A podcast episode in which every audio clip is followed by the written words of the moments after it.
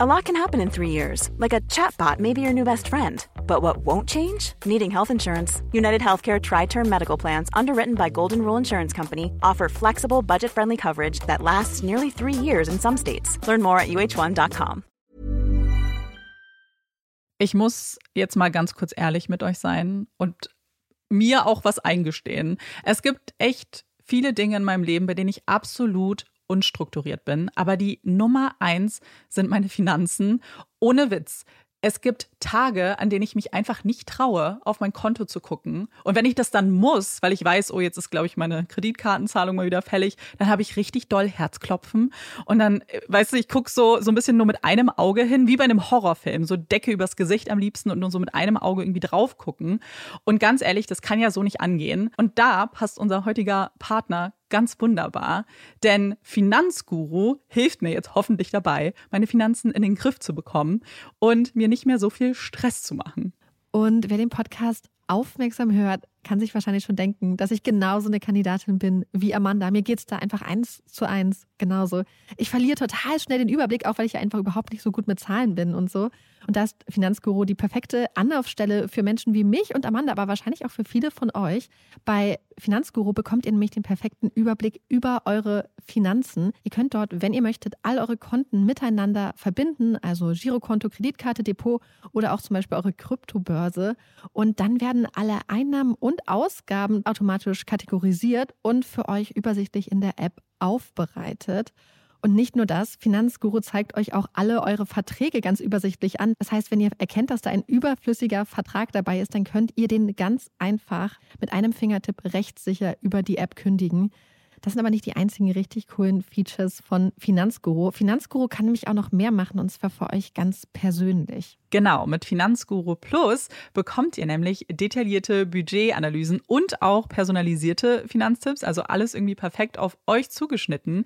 Ihr habt auch Analysen eures Kaufverhaltens, die euch zur Verfügung stehen. Dann könnt ihr nämlich auch Veränderungen planen. Und was ich auch super cool finde, ist die klare Übersicht eurer Ausgaben nach Kategorie, also zum Beispiel Lebensmittel, Shopping, Tanken. Das könnt ihr alles unterteilen.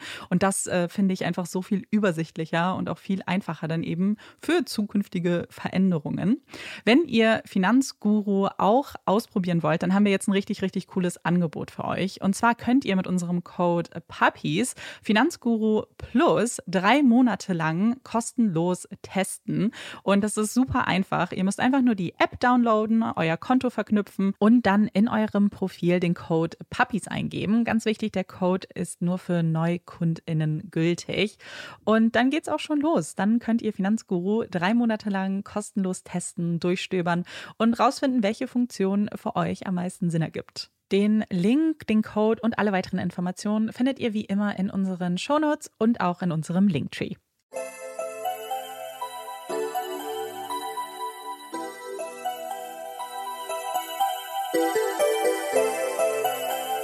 Herzlich willkommen zum zweiten Teil der 150. Folge von Puppies in Crime, unserem True Crime Podcast. Amanda und ich sitzen jetzt seit äh, sehr vielen Stunden. Ja. Genau. Hier im Studio auf dem Boden zwischen uns liegen sehr viele Zettel, Stifte, Getränke, mhm. Snacks, unglaublich viel Technik. Wir haben jetzt gerade den ersten Teil aufgenommen bzw. fertig gemacht und steigen jetzt ein in den zweiten Teil unserer quasi Norwegen-Folge, unserer 150. Folge. Hm, wenn ihr jetzt das gerade zuerst hört und denkt, hä, zweiter Teil, dann würden wir euch empfehlen, einmal den ersten Teil unserer 150. Folge zu machen. Wir splitten Folgen normalerweise ja nicht auf, haben uns jetzt bei der 150. Folge aber mal dafür entschlossen, dass wir es so machen, weswegen es 150 1 und 2 gibt. Und wir würden euch ganz doll ans Herz legen, euch den ersten Teil auf jeden Fall anzuhören, ja. bevor wir jetzt mit dem zweiten Teil starten. Was haben wir in der ersten Folge beziehungsweise im ersten Teil besprochen? Da haben wir euch die Fakten der beiden Fälle zusammengetragen, um die es heute gehen soll. Und zwar geht es um die Eastyle-Frau und die Frau aus Zimmer 2805, die wir Jennifer Fairgate nennen werden. Und ähm, im ersten Fall geht es um die Easttal-Frau, eine tote Frau, die in der Nähe von Bergen im Easttal, dem Eistal, gefunden wird im November 1970. Und es ist eine Frauenleiche, die da gefunden wird, eine Frau, die Verbrennung an der Vorderseite zeigt Und wie wir rausgefunden haben, bei der Autopsie aber auch rauskommt, dass Beruhigungsmittel in ihrem Blut gefunden wurden. Und in nicht äh, unerheblichen Mengen auch noch nicht aufgelöst in ihrem mhm. Magen. Und neben der ähm, und neben den Umständen ihres und die Umstände ihres Todes waren nicht nur was die Todesursache oder Umstände anging, sehr mysteriös, sondern wie die Polizei herausgefunden hat, hatte die Frau sehr viele verschiedene Identitäten, mit denen sie nicht nur in Norwegen, sondern auch im Ausland unterwegs war und hat sich sehr viel Mühe gegeben, dass man ihre wahre Identität nicht rausfindet. Aber vielleicht werden wir dem Geheimnis ja ein hm. bisschen näher kommen. Ja, sie hat nämlich zum Beispiel auch die Etiketten ihrer Kleidung entfernt, aber auch von anderen Produkten, die die Frau wahrscheinlich bei sich getragen hat. Und das sehen wir auch bei unserem zweiten Fall, den wir uns angeschaut haben, und zwar dem Fall aus Oslo im Jahr 1995. Da hat ähm, eine Frau unter dem Pseudonym Jennifer Fairgate im Oslo Plaza Hotel eingecheckt und wurde da nach einigen Nächten, die sie in dem Hotel untergekommen ist, wurde sie tot in ihrem Zimmer aufgefunden. Auch die Umstände sind ziemlich mysteriös, denn sie hatte ihre Rechnung nicht bezahlt und deswegen hatte man jemanden zu ihr hochgeschickt, der dann einen Schuss gehört hat. Und tatsächlich wurde sie auch erschossen im Hotelzimmer vorgefunden. Aber auch da gibt es viele Umstände, die nicht ganz so klar sind. Zum einen wurden auch bei ihr Kleidungsstücke gefunden, aus denen die Etiketten entfernt wurden. Und ganz viele Dinge wurden bei ihr eben auch nicht gefunden, genau wie bei der Easter-Frau. Und zwar irgendwelche Dokumente, die auf ihre Identität schließen lassen. Was bei der Fälle Zudem noch vereint ist die Tatsache, dass die Polizei in beiden Fällen von einem Suizid ausgegangen ist, beziehungsweise Teile der Polizei. Wir werden ja noch dazu kommen, dass das teilweise ein bisschen umstrittener war, als es vielleicht von außen ausgesehen haben mag zu der Zeit. Und was beide Frauen vereint hat, ist, dass beide Frauen jetzt in Gräbern legen in Norwegen und dass niemand weiß, wer diese Frauen sind. Ja.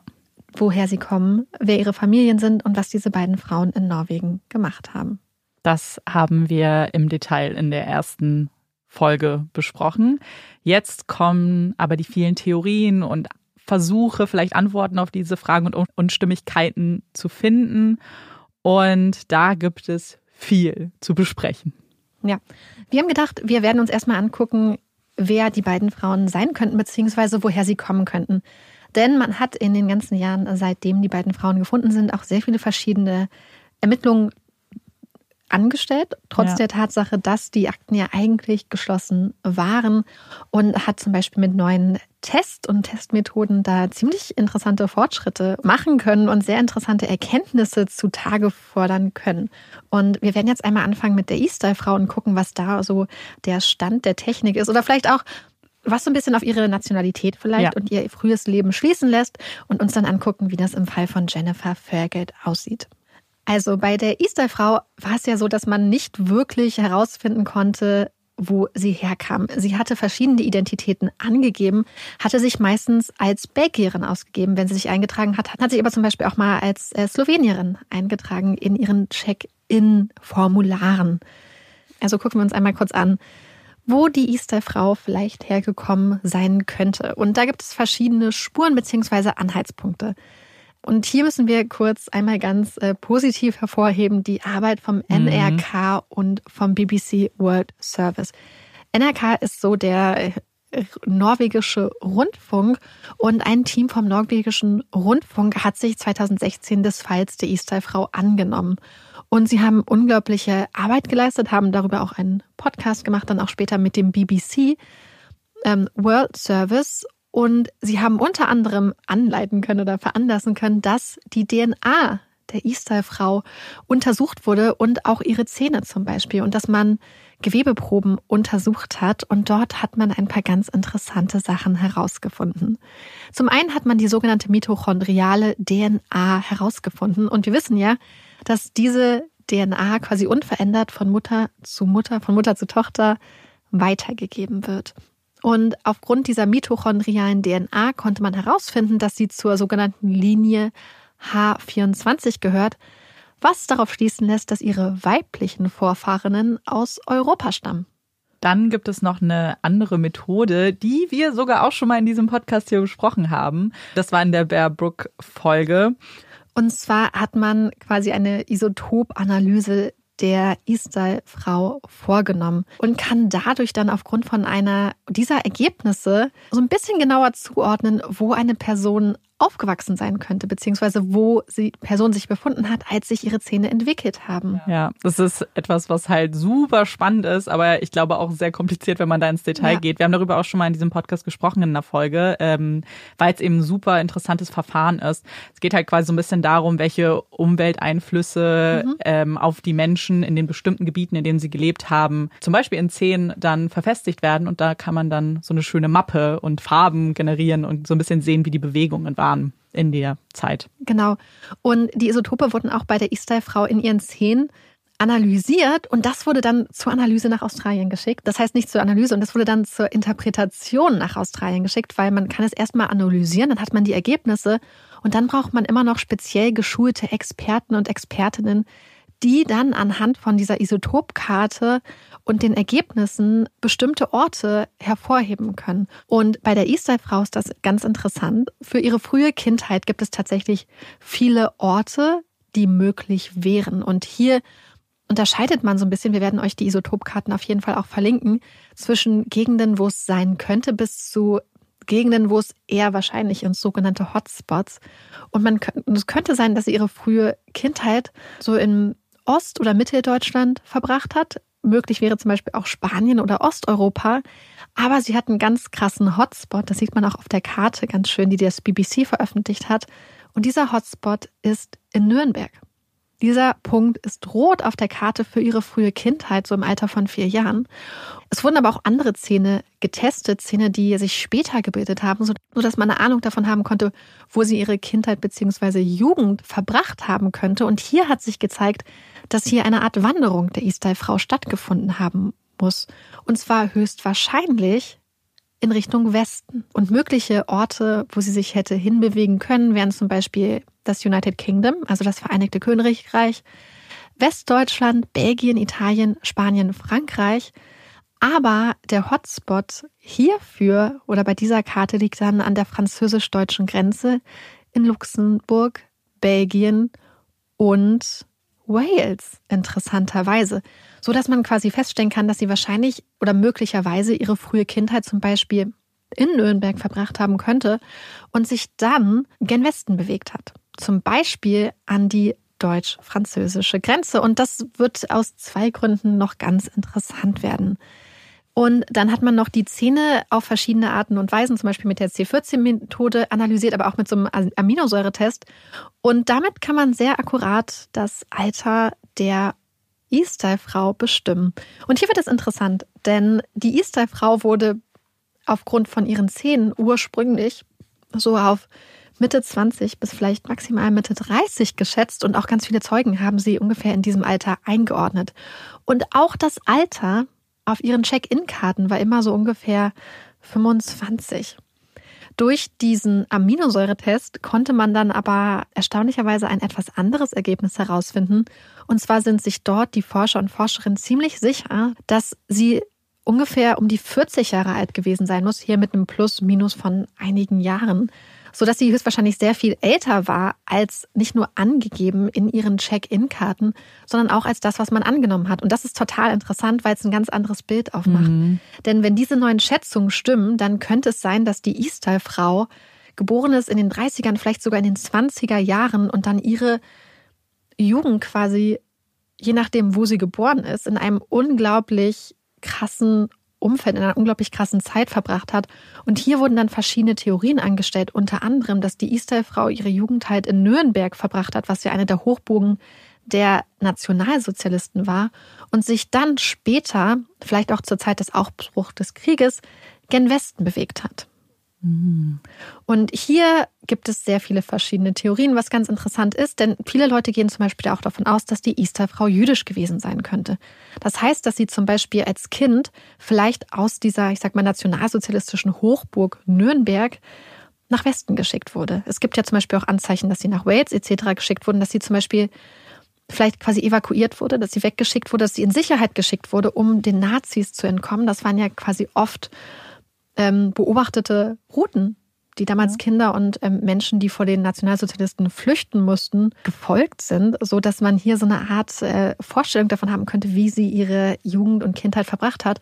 Und das würde sogar passen auch mit UK, also mit dem United Kingdom, weil wir ja wissen, dass ganz viele Kinder damals auf sogenannte Kindertransporte ins Vereinigte Königreich geschickt wurden. Und das ist so ein bisschen eine Theorie, dass sie hier in den Westen gereist ist. Und das würde auch so ein bisschen ähm, zum Beispiel die Theorie stützen, dass sie jüdisch ist. Denn laut bestimmten Historikern, die sich mit der Zeit gut auskennen, wäre sonst eher die gegensätzliche Bewegung in den Osten üblich gewesen zu der Zeit, um die es geht. Auf jeden Fall spricht es so ein bisschen dafür, dass die Istai-Frau vielleicht in Deutschland geboren wurde, in Deutschland die ersten Jahre ihres Lebens verbracht hat und dann zum Beispiel nach Belgien an die deutsch-französische Grenze etc. gekommen ist. Und wir hatten bei der Istai-Frau ja auch zum Glück diese ganzen Formulare mit ihren Hotel-Check-In-Formularen. Und dort hatte eine Schriftanalyse ergeben, dass es sich wahrscheinlich um eine Person handelt, die in Frankreich zur Schule gegangen ist. Also die Schrift, wenn ihr euch das auch anguckt und ihr kennt französische Schriften, das ist mhm. total, springt total ins Auge irgendwie. Und das könnte auch dafür sprechen. Zudem hat sie bei der Grammatik und der Rechtschreibung ganz interessante Fehler gemacht, die vielleicht ja. auch darauf hindeuten, dass es sich hier nicht um, unbedingt um eine Person handelt, die ihr Erwachsenenleben in Deutschland verbracht hat. Wir hatten ja schon über Gemeinsamkeiten zwischen der Esterfrau und Jennifer gesprochen. Und jetzt schauen wir uns natürlich auch an, welche Hinweise es darauf gibt, wer Jennifer gewesen sein könnte, woher sie kam. Und auch hier werden wir einige Parallelen sehen, denn erstmal wurden all die Untersuchungen, die Marike euch gerade für die Esterfrau aufgezählt hat, auch bei Jennifer gemacht und haben auch ein paar sehr spannende Informationen zutage gefördert. Schauen wir uns ähm, diese vielleicht ganz kurz an. Denn auch hier hat man 2016 war das bei Jennifer ihr Grab tatsächlich nochmal ähm, geöffnet, damit man nochmal eine DNA-Probe nehmen konnte, um die dann weiter zu untersuchen. Denn was man bei dem Fall sagen muss, ist, als die Akte geschlossen wurde, wurden auch alle Beweismittel vernichtet. Also wir hatten keine DNA-Proben mehr. Kleiner Spoiler schon mal, alles sollte vernichtet werden. Die Waffe hat man dann doch nochmal gefunden zum Glück kann man jetzt schon mal sagen. Alles andere wurde dann aber vernichtet. Deswegen ähm, konnte man dann in Zusammenarbeit mit der norwegischen Polizei nochmal DNA-Proben entnehmen, die man sich dann angeschaut hat. Und zwar die ersten Erkenntnisse der Mitochondrien-DNA kommen zu dem, dem, gleichen Ergebnis wie auch bei der Isdal-Frau, dass die Person, das Jennifer aus Europa stammt. Als man sich die Isotope angeschaut hat, konnte man das dann natürlich nochmal spezifizieren. Und hier sieht man auch mehrere Bereiche, die auffallen, aber um ganz ehrlich zu sein, der, der am zentralsten ist und der immer wieder auffällt, ist der Norden Deutschlands. Also die Experten, die auch in Australien übrigens dann das interpretiert haben, sind sich eigentlich sicher, dass das der relevanteste Spot ist. Wir haben auch UK, was immer wieder auftaucht, aber sonst sehr wenig Länder, ehrlich gesagt. Wir verlinken euch das, dann könnt ihr euch das selber anschauen. Man ist sich bei Jennifer relativ sicher, dass hier Deutschland eine große Rolle gespielt haben muss. Als man dann auch ihre Zähne noch weiter untersucht, wird auch nochmal das Alter konkretisiert. Bei der Autopsie wurde sie ja auf 30 geschätzt, plus minus fünf Jahre. Jetzt ist man sich sehr, sehr sicher, dass sie 24 war zum Todeszeitpunkt. Und da gibt es auch nur noch einen Spielraum von einem Jahr. Also so sicher ist man sich. Jetzt ist es aber natürlich interessant, weil bei ihr haben wir im Gegensatz zur E-Style-Frau jetzt gar nicht so viel Information, was zum Beispiel Check-in-Daten angeht oder auch zum Beispiel Reiserouten. Das wissen wir bei Jennifer nicht. Das Einzige, was wir haben, ist diese, dieses eine Check-in-Formular, wo sie eine belgische Adresse hinterlegt hat. Und ein Journalist, der sich sehr, sehr intensiv mit dem Fall beschäftigt hat, ist Lars Christian Wegner, der für das Magazin VG in Norwegen schreibt. Der hat sich auf die Suche gemacht, ist nach Belgien gereist und hat ein paar der Informationen, die dahinter legt wurden, auch überprüft. Wir haben jetzt hier die Check-in-Karte auch gerade bei uns und gucken uns sie nochmal an. Also, als erstes fällt da die Straße auf, die notiert wurde. Und die Hausnummer ist die 148 in der Rue de la und das letzte Wort ist jetzt so ein bisschen Interpretationssache. Der Journalist liest es als Stede, was kein echtes Wort ist. Man kann es aber auch als Station, also Station lesen. Und das scheint auch ehrlich gesagt am wahrscheinlichsten zu sein, dass das vielleicht gemeint wurde, weil in der Stadt, die da angegeben ist, Verlin, gibt es eine Rue de la Station. Es gibt aber die Hausnummer 148 nicht. Und als man sich auf die Suche begeben hat, hat man die nächste Nummer genommen, das war die 146, und hat nach Jennifer Fairgate gefragt, hat Fotos gezeigt, beziehungsweise die Zeichnungen, die Skizzen und kam da aber zu der Erkenntnis, dass da niemand lebt, der Jennifer kannte, beziehungsweise die Frau, die sich als Jennifer ausgegeben hat. Man hört sich aber trotzdem in Bella um. Und es gibt eine Sache, die tatsächlich interessant ist. Denn obwohl alle sagen, dass sie sie nicht kennen und noch nie gesehen haben, gibt es dann doch eine Person, die glaubt zu wissen, wer Jennifer ist. Und schickt sie zu einer Dame, die in Verlin wohnt. Die öffnet die Tür und sieht dem Bild von Jennifer wahnsinnig ähnlich. Sie hat kurze dunkle Haare und könnte ihre Schwester sein. Sie ist es offensichtlich nicht, denn sie steht ja da und öffnet ihnen die Tür, sagt aber, dass sie eine Zwillingsschwester hat. Dass ihre Zwillingsschwester aber leben würde. Diese Zwillingsschwester hat man aber nicht kontaktiert und weiß auch nicht über ihren Verbleib. Das heißt, es war eigentlich so ein bisschen eine Sackgasse, wollte ich trotzdem mit euch teilen, weil das eigentlich ganz interessant war, dass man so einen kurzen Hoffnungsschimmer hatte, vielleicht doch jemanden mhm. in Belgien zu finden, der Jennifer kannte. Das ist super interessant, weil das auch bei der E-Style-Frau ganz oft äh, passiert ist, dass dort dann durch Zeugen und Zeuginnen oder beziehungsweise auch oft Hörerinnen und Hörerinnen des Podcastes ähm, Namen genannt wurden und Menschen, die der E-Style-Frau zum Verwechseln ähnlich sehen, beziehungsweise der Beschreibung, wie sie aussieht und dem, ähm, dem Bild, das man von ihr gemalt hat. Und das finde ich immer so interessant, mhm. dass es mhm. dort dann doch so viele Leute gibt, die diesen Menschen sehr, sehr ähnlich sehen und die auch teilweise auf die Beschreibung passen und wo teilweise auch die, die ganzen Lebensbewegungen auch total gut dazu passen würden. Ja, total. Auf dem Check-in-Formular gibt es auch eine Telefonnummer, die ist aber falsch und ähm, auch die Vorwahl passt nicht zu dem Ort, der da angegeben ist. Und es gibt noch ein paar andere Dinge, die auf Belgien deuten, weshalb man auch zuerst angenommen hat, dass man in Belgien vielleicht fündig werden würde. Zum einen ging die Polizei damals davon aus, dass die Waffe, mit der Jennifer getötet wurde, in Belgien hergestellt wurde.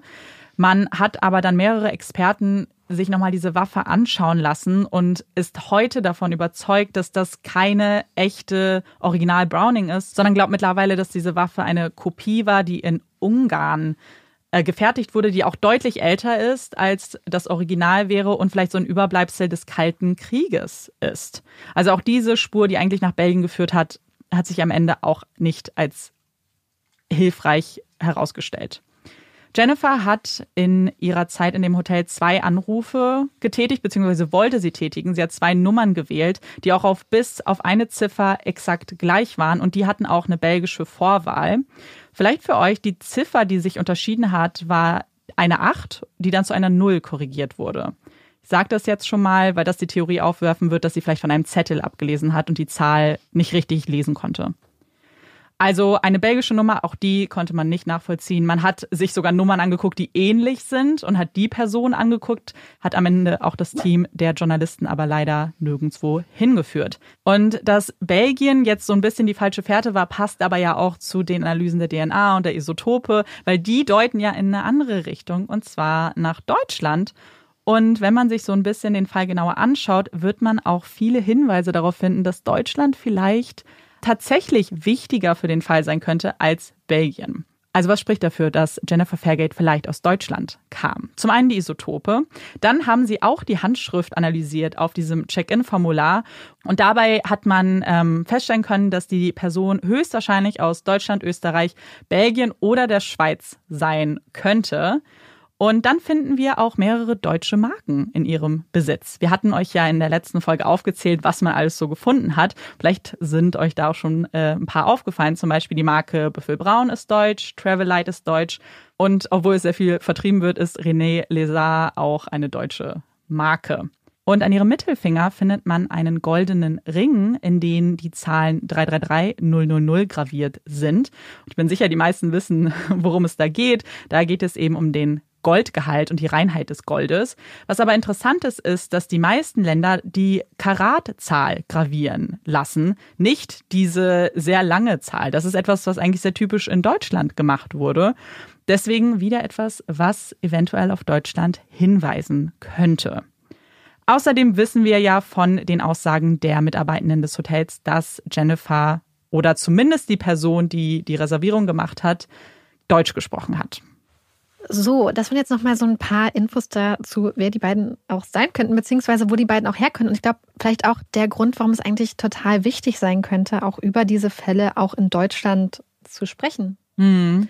Weil ich habe das Gefühl, dass das, was alle Leute, und man muss sagen, dass der Fall von Jennifer Fairgate und vor allem auch der E-Style-Frau unglaublich krasse, ich würde mal sagen, True Crime Communities dahinter haben. Ja. Unglaublich viele super engagierte Journalisten und Journalistinnen, aber auch ähm, ganz normale Leute wie, wie ihr und wir, die diese Rätsel der beiden Frauen und die Identität der beiden Frauen irgendwie aufklären wollen, weil ich glaube, dass da dieser Wunsch hintersteht, nicht nur vielleicht ein Rätsel zu lösen, was passiert ist, sondern vor allem auch irgendwie zwei Frauen mhm.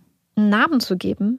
Ja und ein Zuhause vielleicht zurückzugeben und Menschen, die vielleicht da draußen sind und die gar nicht wissen, was mit ihren Liebsten vielleicht passiert ist, irgendwie eine Antwort zu geben. Ich habe das Gefühl, dass das so eine Sache ist, die so ganz, ganz wichtig ist und die ganz viele Leute so antreibt, weil man sieht das auch, hm, es gibt ja zum Beispiel eine Unsolved Mysteries Folge mhm. zum Fall Jennifer Fairgate und da sieht man richtig, wie der Lars, den Amanda ja schon erwähnt hat, der Journalist, der sich des Falls angenommen hat, unglaublich emotional ist, wenn er darüber redet. Ja, total. Und ich glaube, das ist es. Diese beiden Fälle haben ja zwei Rätsel jeweils. So ist es einmal das Rätsel um die Identität und dann um was womöglich passiert sein könnte. Und ich glaube, die sind aber auch sehr intensiv miteinander verknüpft weil ich glaube, ohne die Identität kann man gar nicht unbedingt herausfinden, was vielleicht Hintergründe der möglichen Taten etc. gewesen sind. Und die Identität zu klären, das wäre hier so wichtig in so vielerlei Hinsicht irgendwie. Ja, zumal gerade, wir werden ja gleich auf die Theorien kommen, ganz viele Theorien so dicht damit verknüpft sind, wer ja. diese beiden Frauen gewesen sein könnten. Ich muss das hier mal kurz rumschieben. Ich habe mich gerade die ganze Zeit so Richtung des, ähm, so, des, des Rechners. Äh, Olaf ist jetzt direkt hinter dir. Olaf liegt so. direkt hinter mir. Äh, ich hatte mich die ganze Zeit so in Richtung des Rechners geschoben, aber mhm. jetzt gucke ich wieder ein bisschen mehr zu Amanda, weil ich jetzt nicht mehr so richtig ablesen muss. Ja, ja, genau. Wir haben äh, jetzt natürlich nur noch uns so Stichpunkte gemacht. Und du hast es ja schon angesprochen, die vielen Communities, die dahinter stellen. Wir beide waren nämlich die letzten Tage sehr viel damit beschäftigt, uns in Foren herumzutreiben. Ja. Foren, bei denen Menschen so extrem gute Gedanken geäußert haben, Ideen, auf die wir niemals selber gekommen wären. Und Arbeit, also unglaublich ja. viel Ermittlungsarbeit. Ja. Also wenn ihr euch den Podcast zum Beispiel Death in Ice Valley von ähm, NRK und dem BBC anhört, das ist so toll. Und ähm, da gibt es auch ganz viele Hinweise immer, die durch diesen Podcast ans Licht gekommen sind, ganz viele Zeugenaussagen, über die wir auch noch sprechen werden, ja.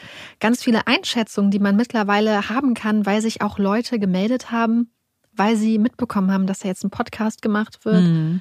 Und ähm, ja, deswegen, ich, ich habe das Gefühl, es hatte so ein bisschen ähm, der eine Journalist auch gesagt zu der, der Ermittlung der E-Style-Frau, dass die Polizei in Norwegen sonst wirklich auch so ein bisschen wohl agiert hat nach dem Motto, die Presse ist der beste ja. Detektiv. Die Presse, wenn man sie einmal mit ein bisschen Information füttert und dann loslässt, wird ganz oft ganz viele Antworten bringen. Und dass ihn das so überrascht hat, dass das zum Beispiel bei der Easter-Frau ganz anders war.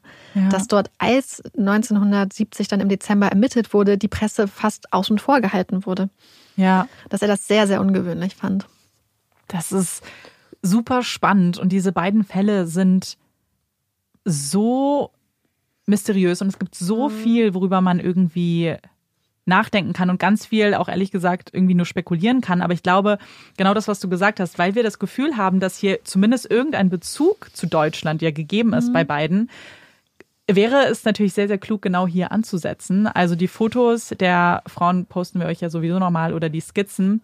Wobei man hier das vielleicht jetzt schon mal sagen muss, bei Jennifer ist die Frage, inwiefern die Skizze vielleicht gar nicht so hilfreich unbedingt ist, ähm, sondern man vielleicht eher sogar die Fotos anschauen muss. Nicht, dass die Skizze schlecht ist, aber ich glaube, Marike und ich haben beide festgestellt, wenn wir die Skizze angucken, haben wir ein ganz bestimmtes Bild einer Frau vor Augen und wir wissen gar nicht, ob das, ob das dann sehr hilfreich ist, wenn das dann mhm. so spezifisch vielleicht auch schon ist. Aber vielleicht, ich meine, das wäre natürlich so krass, wenn man irgendwie auch mitbekäme, dass das mhm. doch noch rauskommt. Weil eine Sache, die wir natürlich noch nicht, äh, die noch nicht gelöst wurde und die auch immer ganz viel gefragt wird und die auch zum Beispiel die Journalisten vom äh, Death and Ice Valley Podcast immer wieder sich haben fragen lassen, ist die Frage, warum man denn die DNA, auch der beiden Frauen tatsächlich, nicht durch so kommerzielle Datenbanken mm. geschickt hat. Ihr wisst ja, dass es diese ganzen Datenbanken gibt, wo man seine DNA dann einschickt und dann nicht nur herausfinden kann, wo man vielleicht teilweise herkommt, sondern auch, ähm, wo man Verwandte hat und ja. wer mit einem verwandt ist, fünften Grades oder so. Und wir wissen ja, dass in den USA in letzter Zeit einige Fälle darüber gelöst wurden. Und ja, in Norwegen ist das Ganze nicht so. Mm, da, da wird Probleme. bis jetzt, ähm, hat sich die Polizei noch geweigert, die DNA-Profile von Jennifer Fairgate oder der Easter-Frau in diese kommerziellen Datenbanken einzugeben. Ja, es hat sehr viele Hintergründe, zum Teil rechtliche, auch so datenschutzrechtliche. Das ist, glaube ich, nicht nur Norwegen tatsächlich so. Es gibt mhm. viele europäische Länder, ja. die das einfach noch nicht, ähm, was heißt noch nicht, äh, einfach nicht genehmigen. Andererseits argumentiert die norwegische Polizei auch mit äh, ethischen Problemen, die sie darin sehen.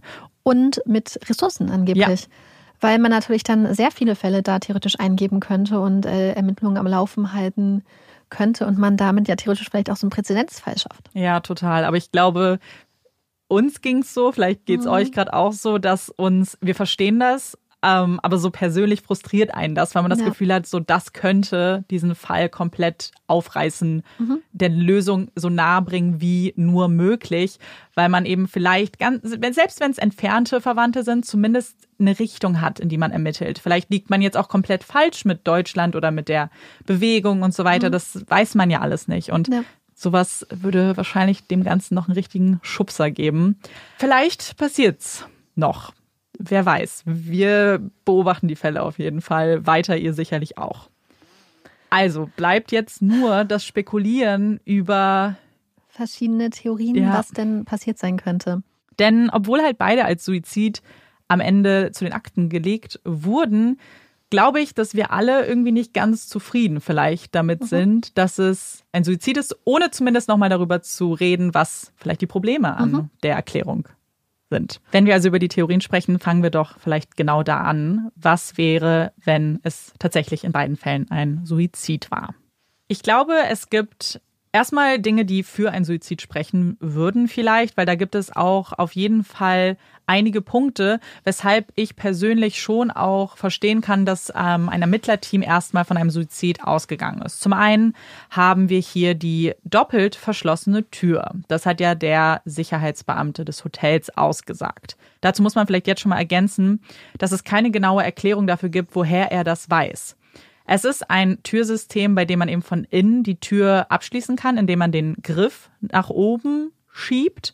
Und diese Türen, wenn sie von innen verschlossen sind, können nicht von jedem Angestellten dieses Hotels oder eines Hotels geöffnet werden. Dafür braucht man eine besondere Chipkarte. Es ist also möglich, dass er mitbekommen hat, dass er die nur mit dieser Chipkarte öffnen kann und dementsprechend wusste, es ist doppelt verriegelt beziehungsweise auch von innen verschlossen. Das wissen wir aber nicht, dazu gibt es keine detaillierte Aussage. Außerdem haben wir ja den ersten Sicherheitsbeamten, der ja zu Protokoll gegeben hat, einen Schuss gehört zu haben, nachdem er an die Tür geklopft hat. Wenn man den beiden Aussagen glaubt, dann gab es also eigentlich nur ein Zeitfenster von 15 Minuten, in dem jemand, der in dem Zimmer war, hätte rauskommen können. Es gibt noch ein Zeitfenster von 30 Minuten, nachdem der zweite Security Guard die Tür geöffnet hat und dann zum Telefon gegangen ist, bei der wir auch wieder nicht detailliert wissen, wo er war, ob er die Tür die ganze Zeit im Blick hatte oder ob es da auch noch ein Zeitfenster gab. Das wissen wir nicht. Eine Sache, die wir, glaube ich, sagen müssen, ist das Fenster. Wir hatten ja erwähnt, dass das ja. Fenster offen war. Allerdings ist das äh, Plaza Hotel so aufgebaut, ja. dass es es gibt keine Balkone, es ist eine, eine, eine Glasfront. Glasfa genau, eine Glasfront. Es ist der 28. Stock, muss man vielleicht mhm. auch nochmal sagen. Aber, Aber, es war offen. Es, man konnte es auch öffnen. Es war offen und deswegen, das hatte ich mich nämlich am Anfang immer gefragt. Mhm. Ich habe mich immer gefragt, was ist, wenn jemand durchs Fenster entkommen ist? Ja. Und dann habe ich halt gelesen, oder beziehungsweise wir haben es gelesen, dass es ja dann diese Glasfront gibt. Aber weißt du, was ich da auch überlegt habe? Ja. Wir kommen ja zu den Theorien, aber theoretisch, wenn man zum Beispiel ein angrenzendes Zimmer hätte oder ein Zimmer, was zum Beispiel da drüber gelegen ist oder da drunter, ja. ist es ja nicht absurd, dass man sich zum Beispiel von abseilen könnte. Ja. Oder dass man rausklettern könnte. Also das halte ich nicht für komplett ausgeschlossen, dass hier jemand trotz dem auch Zugang bekommen hätte oder ja. Zugang haben könnte. Es ist nicht ausgeschlossen, überhaupt nicht. Ein anderer Aspekt, der auch gerne genannt wird, weil er zum Teil als typisches Verhalten angesehen wird, ist, dass keine Zahlung getätigt wurde. Also es gibt mehrere Fälle, in denen Menschen, die entschieden haben, Suizid zu begehen, zum Beispiel in Hotels gehen, ähm, auch teurere Hotels nehmen, ähm, weil sie wissen, dass sie gar nicht die Absicht haben, das am Ende zu bezahlen. Wir wissen, dass Jennifer auch keine Zahlungen getätigt hat. Und ich glaube, ein ganz großer Punkt auch ist die Position, wie sie die Waffe gehalten hat. Dieser Punkt spricht für beides. Das spricht für eine Suizidtheorie, aber auch gegen die Suizidtheorie. Denn wir haben es euch in dem ersten Teil schon mal kurz angedeutet, vielleicht jetzt nochmal detaillierter. Die Waffe wurde quasi andersrum gehalten, als man es vielleicht kennt. Also nicht mit dem Zeigefinger oder Mittelfinger am Abzug, sondern mit dem Daumen und dann die Hände quasi am Griff, also andersrum. Hat damit die Waffe an die Stirn gehalten und hat dann geschossen. Das ist jetzt die Theorie des Suizids. Und als man sie dann vorgefunden hat, Jennifer in dem Bett, hielt sie die Waffe zum einen noch fest, aber sie hielt auch noch den Daumen auf dem Abzug. Das heißt, sie übte noch einen gewissen Druck aus, weil es erst eingerastet ist, als die Ermittler bzw. die Spurensicherung die Waffe aus ihrer Hand genommen haben. Und es ist, glaube ich, erstmal schwierig vorzustellen, wie jemand genau das konstruieren könnte, dass sie die Waffe noch festhält und diesen Druck auch noch ausübt. Und wir können damit eigentlich direkt überleiten zu dem, was dagegen spricht, gegen den Suizid. Viele Experten, die sich das angeschaut haben, zum einen die Haltung als unnatürlich fanden für die, für die Position, wo sie am Ende geschossen hat. Man sagt zum Beispiel, wenn sie aufs Herz gerichtet hätte, dann wäre das gar nicht so unüblich gewesen. Und was für viele auch ganz schwierig nachzuvollziehen war, ist, wie sie die Waffe noch festhalten konnte. Weil durch die Kraft, die entsteht nach so einem Schuss, ist es unwahrscheinlich, dass sie die A noch festgehalten hätte und B, dass ihre Hände ganz locker auf der Brust gelegen hätten. Und vielleicht auch, dass der Daumen noch am Abzug genau. war. Mit, mit Druck drauf. Mit Druck drauf, genau. Es ist ein sogenannter Death Grip, heißt es. Aber äh, nicht und vor allem auch nicht mit dem Waffentyp, den man gefunden hat. Also es gibt viele Experten, die sich das angeschaut haben, die es sehr, sehr unwahrscheinlich fanden. Nicht unmöglich. Ich glaube, das muss man auch nochmal betonen, dass es generell bei den meisten Szenarien und bei den meisten Dingen schwer ist zu sagen, etwas ist unmöglich aber unwahrscheinlich in dem, wie sie vorgefunden wurde. Und was auch unwahrscheinlich ist, ist eine Waffe zu feuern, an der Blut gefunden wird, aber kein Blut an der Hand zu finden und keine Schmauchspuren an der Hand und keine Fingerabdrücke auf der Waffe, die sich in deiner Hand befindet. All das hat man sich natürlich auch angeschaut, auch die Ermittler, und haben unterschiedliche Erklärungsversuche dafür gefunden. Zum einen, dass sie auf der Hand, als man nach Spauspuren geguckt hat, nur eine Stelle untersucht hat. Das heißt, es ist möglich, dass genau an dieser Stelle eben keine waren, aber woanders dann vielleicht doch. Und dass die Waffe keine besonders gute Grundlage oder beziehungsweise es sowieso schwere davon Fingerabdrücke zu nehmen und dass man sie vielleicht einfach auch nicht gefunden hat an der Stelle, wo man untersucht hat. Das mit dem Blut ist auch wieder so eine Sache von, es ist vielleicht unwahrscheinlich, aber nicht unmöglich, weil man hat ziemlich viel Blut gefunden, auch unterschiedliche Spritzer. Also wir wissen, dass auch hier viel Kraft in der Kugel gesteckt hat, weil wir sehr viel Spritzer bis zur Decke haben und ja auch das ganze Laken durchtränkt war, aber eben kein einziger Bluttropfen an ihrer Hand. Und ich glaube, eine Sache, die wir uns dann immer so gedacht haben, ist, dass man, okay, man findet keine Fingerabdrücke. Zum Beispiel, was ich gedacht hatte, was da passen würde, ist die Tatsache, dass sie ja keine Kosmetik bei sich hat. Mhm. Und dann mhm. habe ich überlegt, ganz ehrlich, wenn meine Hände, wenn ich meine Hände nicht einreibe, habe ich zum Beispiel auch total trockene Hände. Und wenn ja. man ganz trockene Hände hat, hinterlässt man ja nicht so unbedingt krasse Fingerabdrücke. Und das heißt, ja, dass sie keine Fingerabdrücke auf der Waffe hinterlässt, okay, dass man keine Schmauchspuren findet, okay, dass man kein Blut an der Hand findet, ist ja auch schon unwahrscheinlicher. Aber wir haben so ein bisschen gedacht, aber die Wahrscheinlichkeit, ja. dass alles drei fehlt, ja. dass man weder Fingerabdrücke findet in diesem Fall, noch Spauchspuren, noch Blutspritzer und das Ganze kombiniert mit dieser ungewöhnlichen Haltung der Waffe, ja. dass das vielleicht so eine, das sind halt sehr viele Sachen, die unwahrscheinlich sind, kombiniert dass das vielleicht ein bisschen auffällig ist? Ja, genau das. Also wir haben ganz viel über diesen Aspekt geredet, weil wir verstehen natürlich, dass die Wahrscheinlichkeit zählt ja pro Umstand. Also kann man vielleicht auch nicht sagen, ja gut, alles drei ist jetzt nicht. Aber für uns, es fühlt sich es ist schon schwierig, alles drei zu akzeptieren. Ja, es mhm. ist unwahrscheinlich, aber passiert. So, natürlich ist es möglich. Es ist etwas, was, glaube ich, uns, aber wahrscheinlich vielen auch gerade einfach aufstößt, diese Theorie des Suizids einfach zu akzeptieren. Es gibt noch auch andere Argumente, die gerne genannt werden. Zum einen wird gesagt, dass ähm, das Erschießen ein eher untypisches Mittel eines Suizids für Frauen ist. Und gerade in europäischen Ländern, weil da ja ganz andere Waffengesetze herrschen als zum Beispiel in den USA, da sieht man das sogar noch vermehrt. Und ich glaube, eine Sache, die auch schwierig ist und über die wir wahrscheinlich auch noch richtig detailliert sprechen könnten, ist der Todeszeitpunkt. Mhm. Weil wenn man von einem Suizid ausgeht, so wie es jetzt von den Ermittlern gesehen wird, und sie denken ja, dass der Schuss, der gehört wurde, einer der Schüsse ist, die abgefeuert wurden. Man geht davon, also die Ermittler gehen davon aus, dass beide Schüsse in kurzem Zeitraum abgefeuert wurden. Und wenn das stimmt, dann wäre sie ja dann erst tot, als die Ermittler eingetroffen sind. Was ist dann aber mit den unverdauten Bratwürstchenstücken? Mhm. Das macht nämlich wirklich ein großes Problem, denn die Bratwurst wurde 24 Stunden vorher gebracht wir wissen nicht, ob sie sie gegessen hat, aber die Alternative wäre, dass sie an dem Samstag, an dem sie sich das Leben nehmen wollte, kalte Bratwurst gegessen hat, die schon 24 Stunden in ihrem Zimmer ungekühlt stand. Nicht unmöglich, aber etwas, was, glaube ich, auch Zweifel streut mhm. an dem Todeszeitpunkt. Wenn wir nämlich von dem Todeszeitpunkt uns wegbewegen, dann wird der Suizid nur noch schwieriger, weil wir dann nicht wissen, wer diesen Schuss gefeuert hat, wenn sie schon wirklich einen Tag vorher tot war. Und vielleicht fragt man sich jetzt auch so, okay, aber was ist denn mit dem Todeszeitpunkt? Wie wurde der denn bestimmt? Weil man hat am Ende schon gesagt, sie wurde an dem Samstagabend für tot befunden. Aber ein Todeszeitpunkt zu bestimmen ist ja gar nicht so leicht, vor allem auch nicht so exakt, weil man nimmt natürlich sowas wie Körpertemperatur, man schaut sich die Leichenstarre an, Leichenflecken.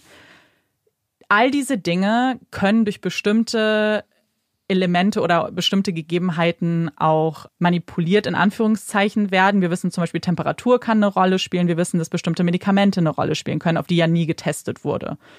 Und woran man aber einen Todeszeitpunkt viel öfter festlegt, ist an Beschreibungen, an Zeugenaussagen. Wann wurde die Person zum letzten Mal gesehen? Und wenn wir hier einen Fall haben, in dem natürlich jemand, ein Zeuge sagt, naja, ich habe ja den mhm. tödlichen Schuss gehört, ist das natürlich ein großer Indikator. Und, und die Tatsache, wir hatten doch diese Nachricht, die quasi von der Rezeption ja. hochgeschickt wurde, die ja 15 Minuten, meine ja, genau. ich, vor dem Schuss weggedrückt wurde mit der Fernbedienung. Das heißt, wir wissen auf jeden Fall, dass 15 Minuten mhm. vor dem Schuss noch mindestens eine lebendige Person in dem Raum im ja. Zimmer war. Ja. Was ich halt aber auch denke, ist die Frage, also was wir halt oft sehen, wir haben ja schon angesprochen, dass auch sofort von einem Suizid ausgegangen wurde. Ja, sofort. Und was wir dann halt oft beobachtet haben, ja schon in Fällen, ist, dass wenn direkt so eine Theorie feststeht, dass dann andere Untersuchungen mit weniger Dringlichkeit durchgeführt wurden. Weil zum Beispiel, wenn ich mich recht erinnere, wurde Jennifers Körper ja auf Alkohol getestet, ja. aber zum Beispiel nicht auf Medikamente. Ja, keine anderen Drogen, nichts anderes davon. Und es wurde auch nicht eben zum Beispiel auf irgendwie Sexualverhalten, also es wurde ja auch nicht irgendwelche Proben entnommen, die noch angeschaut wurden. Also man hat eigentlich in keine andere Richtung weiter ermittelt. Ja, also man hat all diese Dinge irgendwie nicht wirklich untersucht. Also es, wir wissen ja auch, also das ist ja, wird ja von niemandem wirklich angezweifelt, dass die Ermittler sehr, sehr sicher mhm. waren von Anfang an und dann ja auch erst später eigentlich nochmal gesagt haben, hm, vielleicht ermitteln wir jetzt noch mehr, nachdem man zum Beispiel das Zimmer freigegeben ja. hat, die Matratze weg war. All diese Dinge hat man ja sofort freigegeben, weil eigentlich man davon ausgegangen ist, es ist Suizid. Und erst als man rausgefunden hat, wir wissen gar nicht, wer diese Frau ist, wir mhm. können ihre Identität nicht rausfinden, hatte man das Gefühl, vielleicht steckt doch mehr dahinter. Ja, und was ich daran auch so, was ich aber interessant finde, ist zum Beispiel der Geruch. Mhm. Den der Security Guard ja beim Betreten des Zimmers beschrieben hat. Ich weiß ja. nicht, vielleicht haben wir ja da Experten oder ich weiß nicht, ob mhm. du da noch was im Forum gefunden hast, weil ich mich gefragt habe, wie lange so ein Geruch. Ja. Weil wir ja nicht also man ist ja umstritten, wann sie tatsächlich gestorben ist, unter anderem aufgrund des mhm. Essens beispielsweise und auch von bestimmten Theorien. Und ich frage mich halt, wie lange so ein Geruch einer Waffe mhm. in einem Zimmer vernehmbar ist. Ja. Ob wenn quasi ein Zimmer, ob das so lange bleibt, weil zum Beispiel das Fenster war ja auch offen. Wollte ich gerade sagen, das Fenster ist offen und wenn wir dem Security Guard glauben, dann ist ja mindestens ein Schuss gefallen. Es kann ja auch der nicht tödliche Schuss mhm. gewesen sein, der, den er da gehört ging. hat. Also man wir gehen ja später bei den Theorien, wo dann vielleicht ähm, ein Mord mhm. dahinter stecken könnte, mal ins Detail, was mögliche Szenarien wären.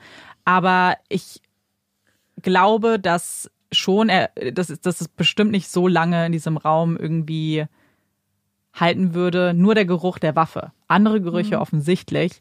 Aber das, was er beschrieben hat, was er ja mehr als wirklich dieses, dieses Rauchige wahrgenommen hat, ja. Wir haben auch überlegt, so ein bisschen, äh, worüber wir hin und her überlegt haben, ob ein Mensch grundsätzlich immer so einen Schuss erkennt. Ja. Und wir wissen es nicht, aber in Norwegen gilt ja die Wehrpflicht. Mhm. Und dann galt damals ja für Männer. Und dann haben wir schon überlegt, ob der Mann, der junge Mann, der ja Mitte 20 ist, vielleicht ja. seine Wehrpflicht ja schon dann abgeleistet hat und so dann vielleicht auch wirklich erkennen würde, wenn etwas wie ein Schuss klingt. Ja, das ist eben ein bisschen die Schwierigkeit, weil gewisse Umstände von nur einer einzigen Person bezeugt mhm. werden können. Und wir wissen aus ganz, ganz vielen Fällen, dass menschliche Erinnerung, menschliche Reaktion nicht immer super verlässlich ist. Also wir haben zum, den ersten Security, der einen Schuss gehört hat können wir hundertprozentig sicher sein, dass es ein Schuss war, dass nicht irgendwas hingefallen ist, dass sonst was war, weil keiner der, der benachbarten Zimmergäste konnte das bestätigen. Also wir haben wirklich nur seine Aussage. Dann haben wir ja die zweite Aussage mit der Schlüsselkarte. War wirklich doppelt von, äh, von innen abgeschlossen oder gibt es eine Möglichkeit, dass sich jemand geirrt hat? Und wir müssen das jetzt einmal ganz kurz sagen, ohne dass wir das, glaube ich, viel auch später noch ähm, erläutern. Wir unterstellen niemandem, dass hier gelogen wurde oder so, aber es gibt natürlich schon viele Stimmen, die laut werden und sagen, natürlich hätte auch ein Hotel ein Interesse daran, dass es sich hier nicht um ein Gewaltdelikt handelt, sondern einen möglichen Suizid oder Unfall. Und das muss man, glaube ich, so auch erstmal stehen lassen. Ähm, ohne da jetzt zu viel rein zu interpretieren. Aber es ist schon schwierig, wenn man sich jetzt sehr stark auf Aussagen Einzelner ja. verlassen muss. Was ich noch interessant fand, ist, dass manchmal ja zum Beispiel gesagt wurde, dass dieses Verhalten, ähm, Hinweise auf die eigene Identität in einem Fall von einem Suizid zu verschleiern, mhm. gar nicht untypisch sei. Ja. Und dass es da viele Fälle gibt, in denen das tatsächlich auch passiert. Aber wo wir da nämlich drüber geredet haben, ist nämlich, dass es so aussieht zumindest, als ob die ähm, Label zum Beispiel von Jennifer Fairgates Kleidung schon länger ja. abgetrennt waren. Das heißt, es wirkt nicht so, als ob das so eine frische Aktion ist quasi, ja. sondern als ob da irgendwie ähm, schon länger diese Label immer weg sind. Aber vor allem, worüber, was glaube ich für uns so interessant ist, ist, dass es ja so scheint, als ob Jennifer mit mehr Sachen eingecheckt ja. ist oder war, als sie schließlich noch im Zimmer hat. Und man könnte noch sagen, na ja, okay, vielleicht wird man zum Beispiel Sachen los, was ja ein typisches Verhalten auch sein könnte. Aber das, was fehlt, ist so spezifisch. Zum Beispiel, dass eine Person dann überhaupt keine Unterhosen mehr hat, dass alle ja. Unterhosen weg sind, dass ja. alles, was an Bekleidung für die Beine da sein könnte, nicht mehr gegeben ist, dafür aber andere Sachen.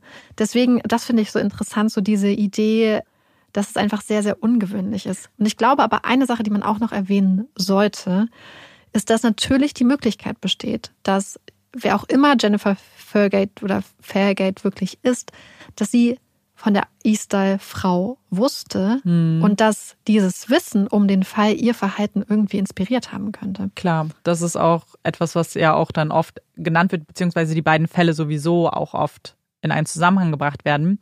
Also, dass etwas in ihrem Hotelzimmer fehlt, scheint eigentlich klar zu sein. Und selbst wenn man von einem Suizid ausgeht, muss es Umstände geben in ihrem Leben, die merkwürdig sind und ungeklärt sind auf die man auch noch Erklärungen sucht, weil, wie du schon gesagt hast, dass gewisse Dinge fehlen, das ist gar nicht unüblich, dass man gewisse Dinge auch wegwirft und, ähm, weggibt zum Beispiel. Weggibt, genau. Das ist kein ungewöhnliches Verhalten, aber es fehlen eben jegliche Unterkleidung. Wir haben dafür extrem viel Oberbekleidung und auch sehr viel Dessous und Unterwäsche.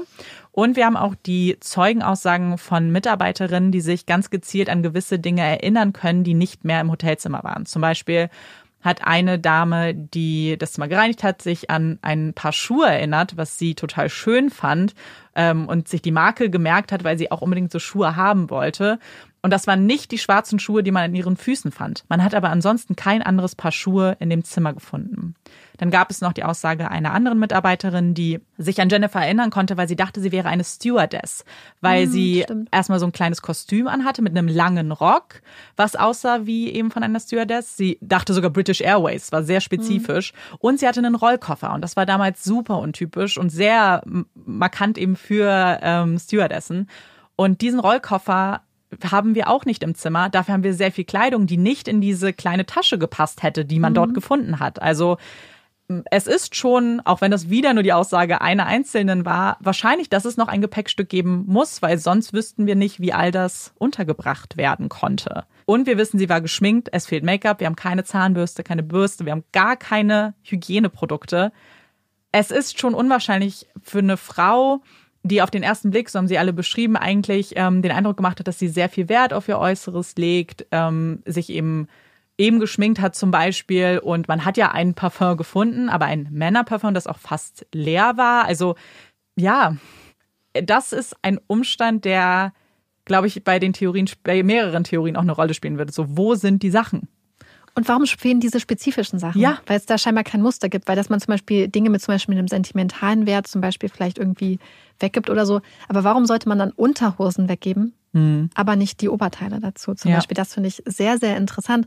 Aber das Coole ist ja, dass ihr vielleicht eine Idee habt. Ja, total. Weil wir haben nämlich auch noch ein paar Ideen, warum genau diese Kleidungsstücke fehlen könnten. Ja.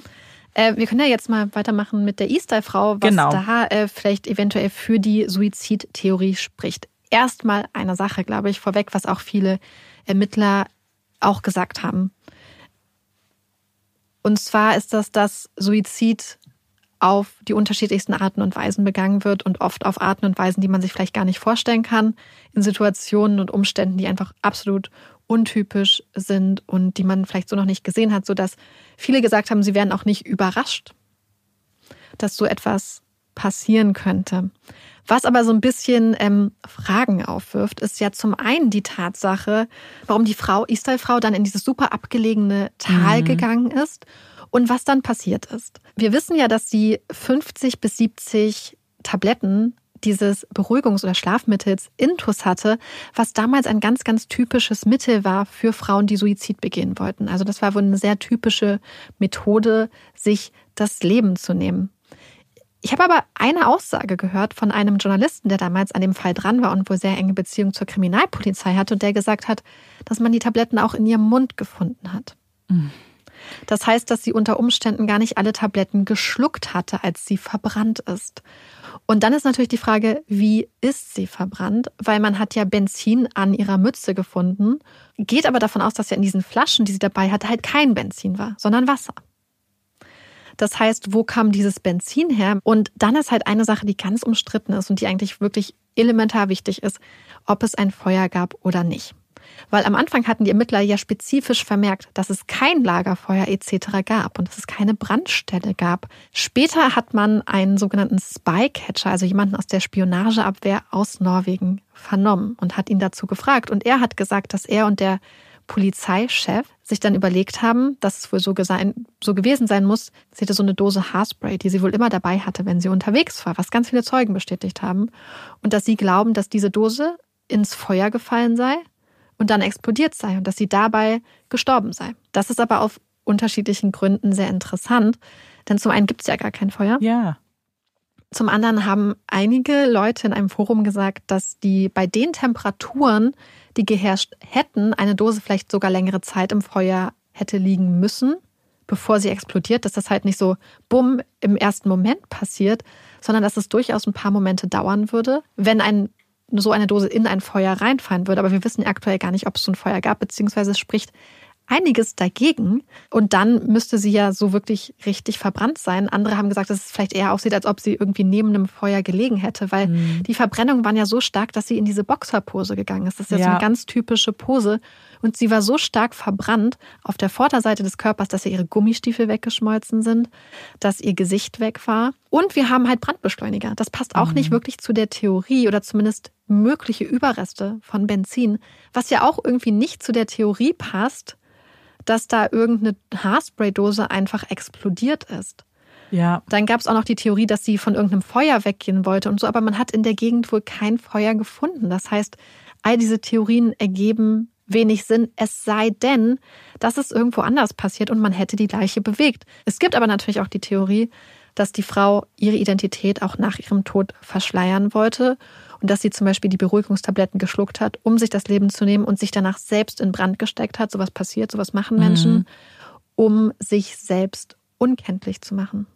Ja. Und Die Theorie gibt es auch. Wir kommen ja später auch noch zu verschiedenen Theorien, ähm, als was quasi die E-Style-Frau gearbeitet haben könnte oder in welchem Berufsumfeld sie so tätig sein könnte. Und dazu würde tatsächlich auch die Theorie eines Suizids durchaus teilweise passen, dass, ja. dass man sich Situationen vorstellen könnte. Aber ähm, dass einfach selbst vor dem Vorliegen des finalen Autopsieberichtes damals ja dieser Suizid einfach angenommen wurde, nachdem der Chef oder dieser Mann der Spionageabwehr und der Polizeichef, die beide ja nicht Ermittler vor Ort waren eigentlich, sich das überlegt haben, ist halt damals sehr vielen Menschen sehr übel aufgestoßen. Denn ich glaube, eine der Sachen, die am dollsten gegen die Suizidthese spricht, ist, dass ganz viele Nachfahren von Ermittlern, die damals vor Ort am Fall waren, gesagt haben, dass ihre Väter oder Großväter sich damals wohl ausgebremst gefühlt haben. Dass sie das mhm. Gefühl haben, dass ihnen gesagt wurde, du sollst ermitteln, aber nicht so richtig. Und sobald sie in bestimmte Richtung gegangen sind, dass gesagt wurde, nein. Und dass es sie sehr, sehr frustriert hat, dass sie das Gefühl hatten, das stimmt nicht so. Also ein Reporter, der sich damit auseinandergesetzt hat, der gute Kontakte wohl zur Polizei hat, hat gesagt, dass eigentlich keiner der Ermittler, mit denen er geredet hat, damals wirklich von Suizid ausgegangen ist. Ja, ich muss halt auch sagen, so während ich bei Jennifer das schon nachvollziehen kann, weil wir schon viele Sachen haben, die auch einfach von der Abfolge dafür sprechen, fällt es mir bei der Easter-Frau wahnsinnig schwer, irgendwie ein Szenario zu kreieren, in dem ein Suizid auch schlüssig ist. Ich glaube, dieser Feueraspekt ist für mhm. mich so schwer irgendwie ähm, zu rekonstruieren, wie das passiert ja. sein könnte. Wobei man dazu natürlich auch sagen muss, dass bei Suizid, dass natürlich Menschen, die vielleicht Suizid begehen oder kurz davor stehen, nicht immer rational handeln. Mhm. So, das wissen wir ja auch. Es könnte ja auch mit ähm, dem mentalen Zustand auch zu tun haben, in dem sich die Person vielleicht auch befunden hat. Das ist natürlich auch ein Erklärungsversuch dann zum Beispiel für, warum die Etiketten entfernt wurden, kann natürlich auch damit erklärt sein, dass vielleicht men Menschen ähm, paranoid genau paranoid sind. Psychosen hatten oder wie auch immer. Mhm und deswegen sich vielleicht auch verfolgt gefühlt haben. Das kann ja bei beiden sogar der Fall sein. Das heißt, wir wissen nicht, in welcher Verfassung sie in dem Moment waren.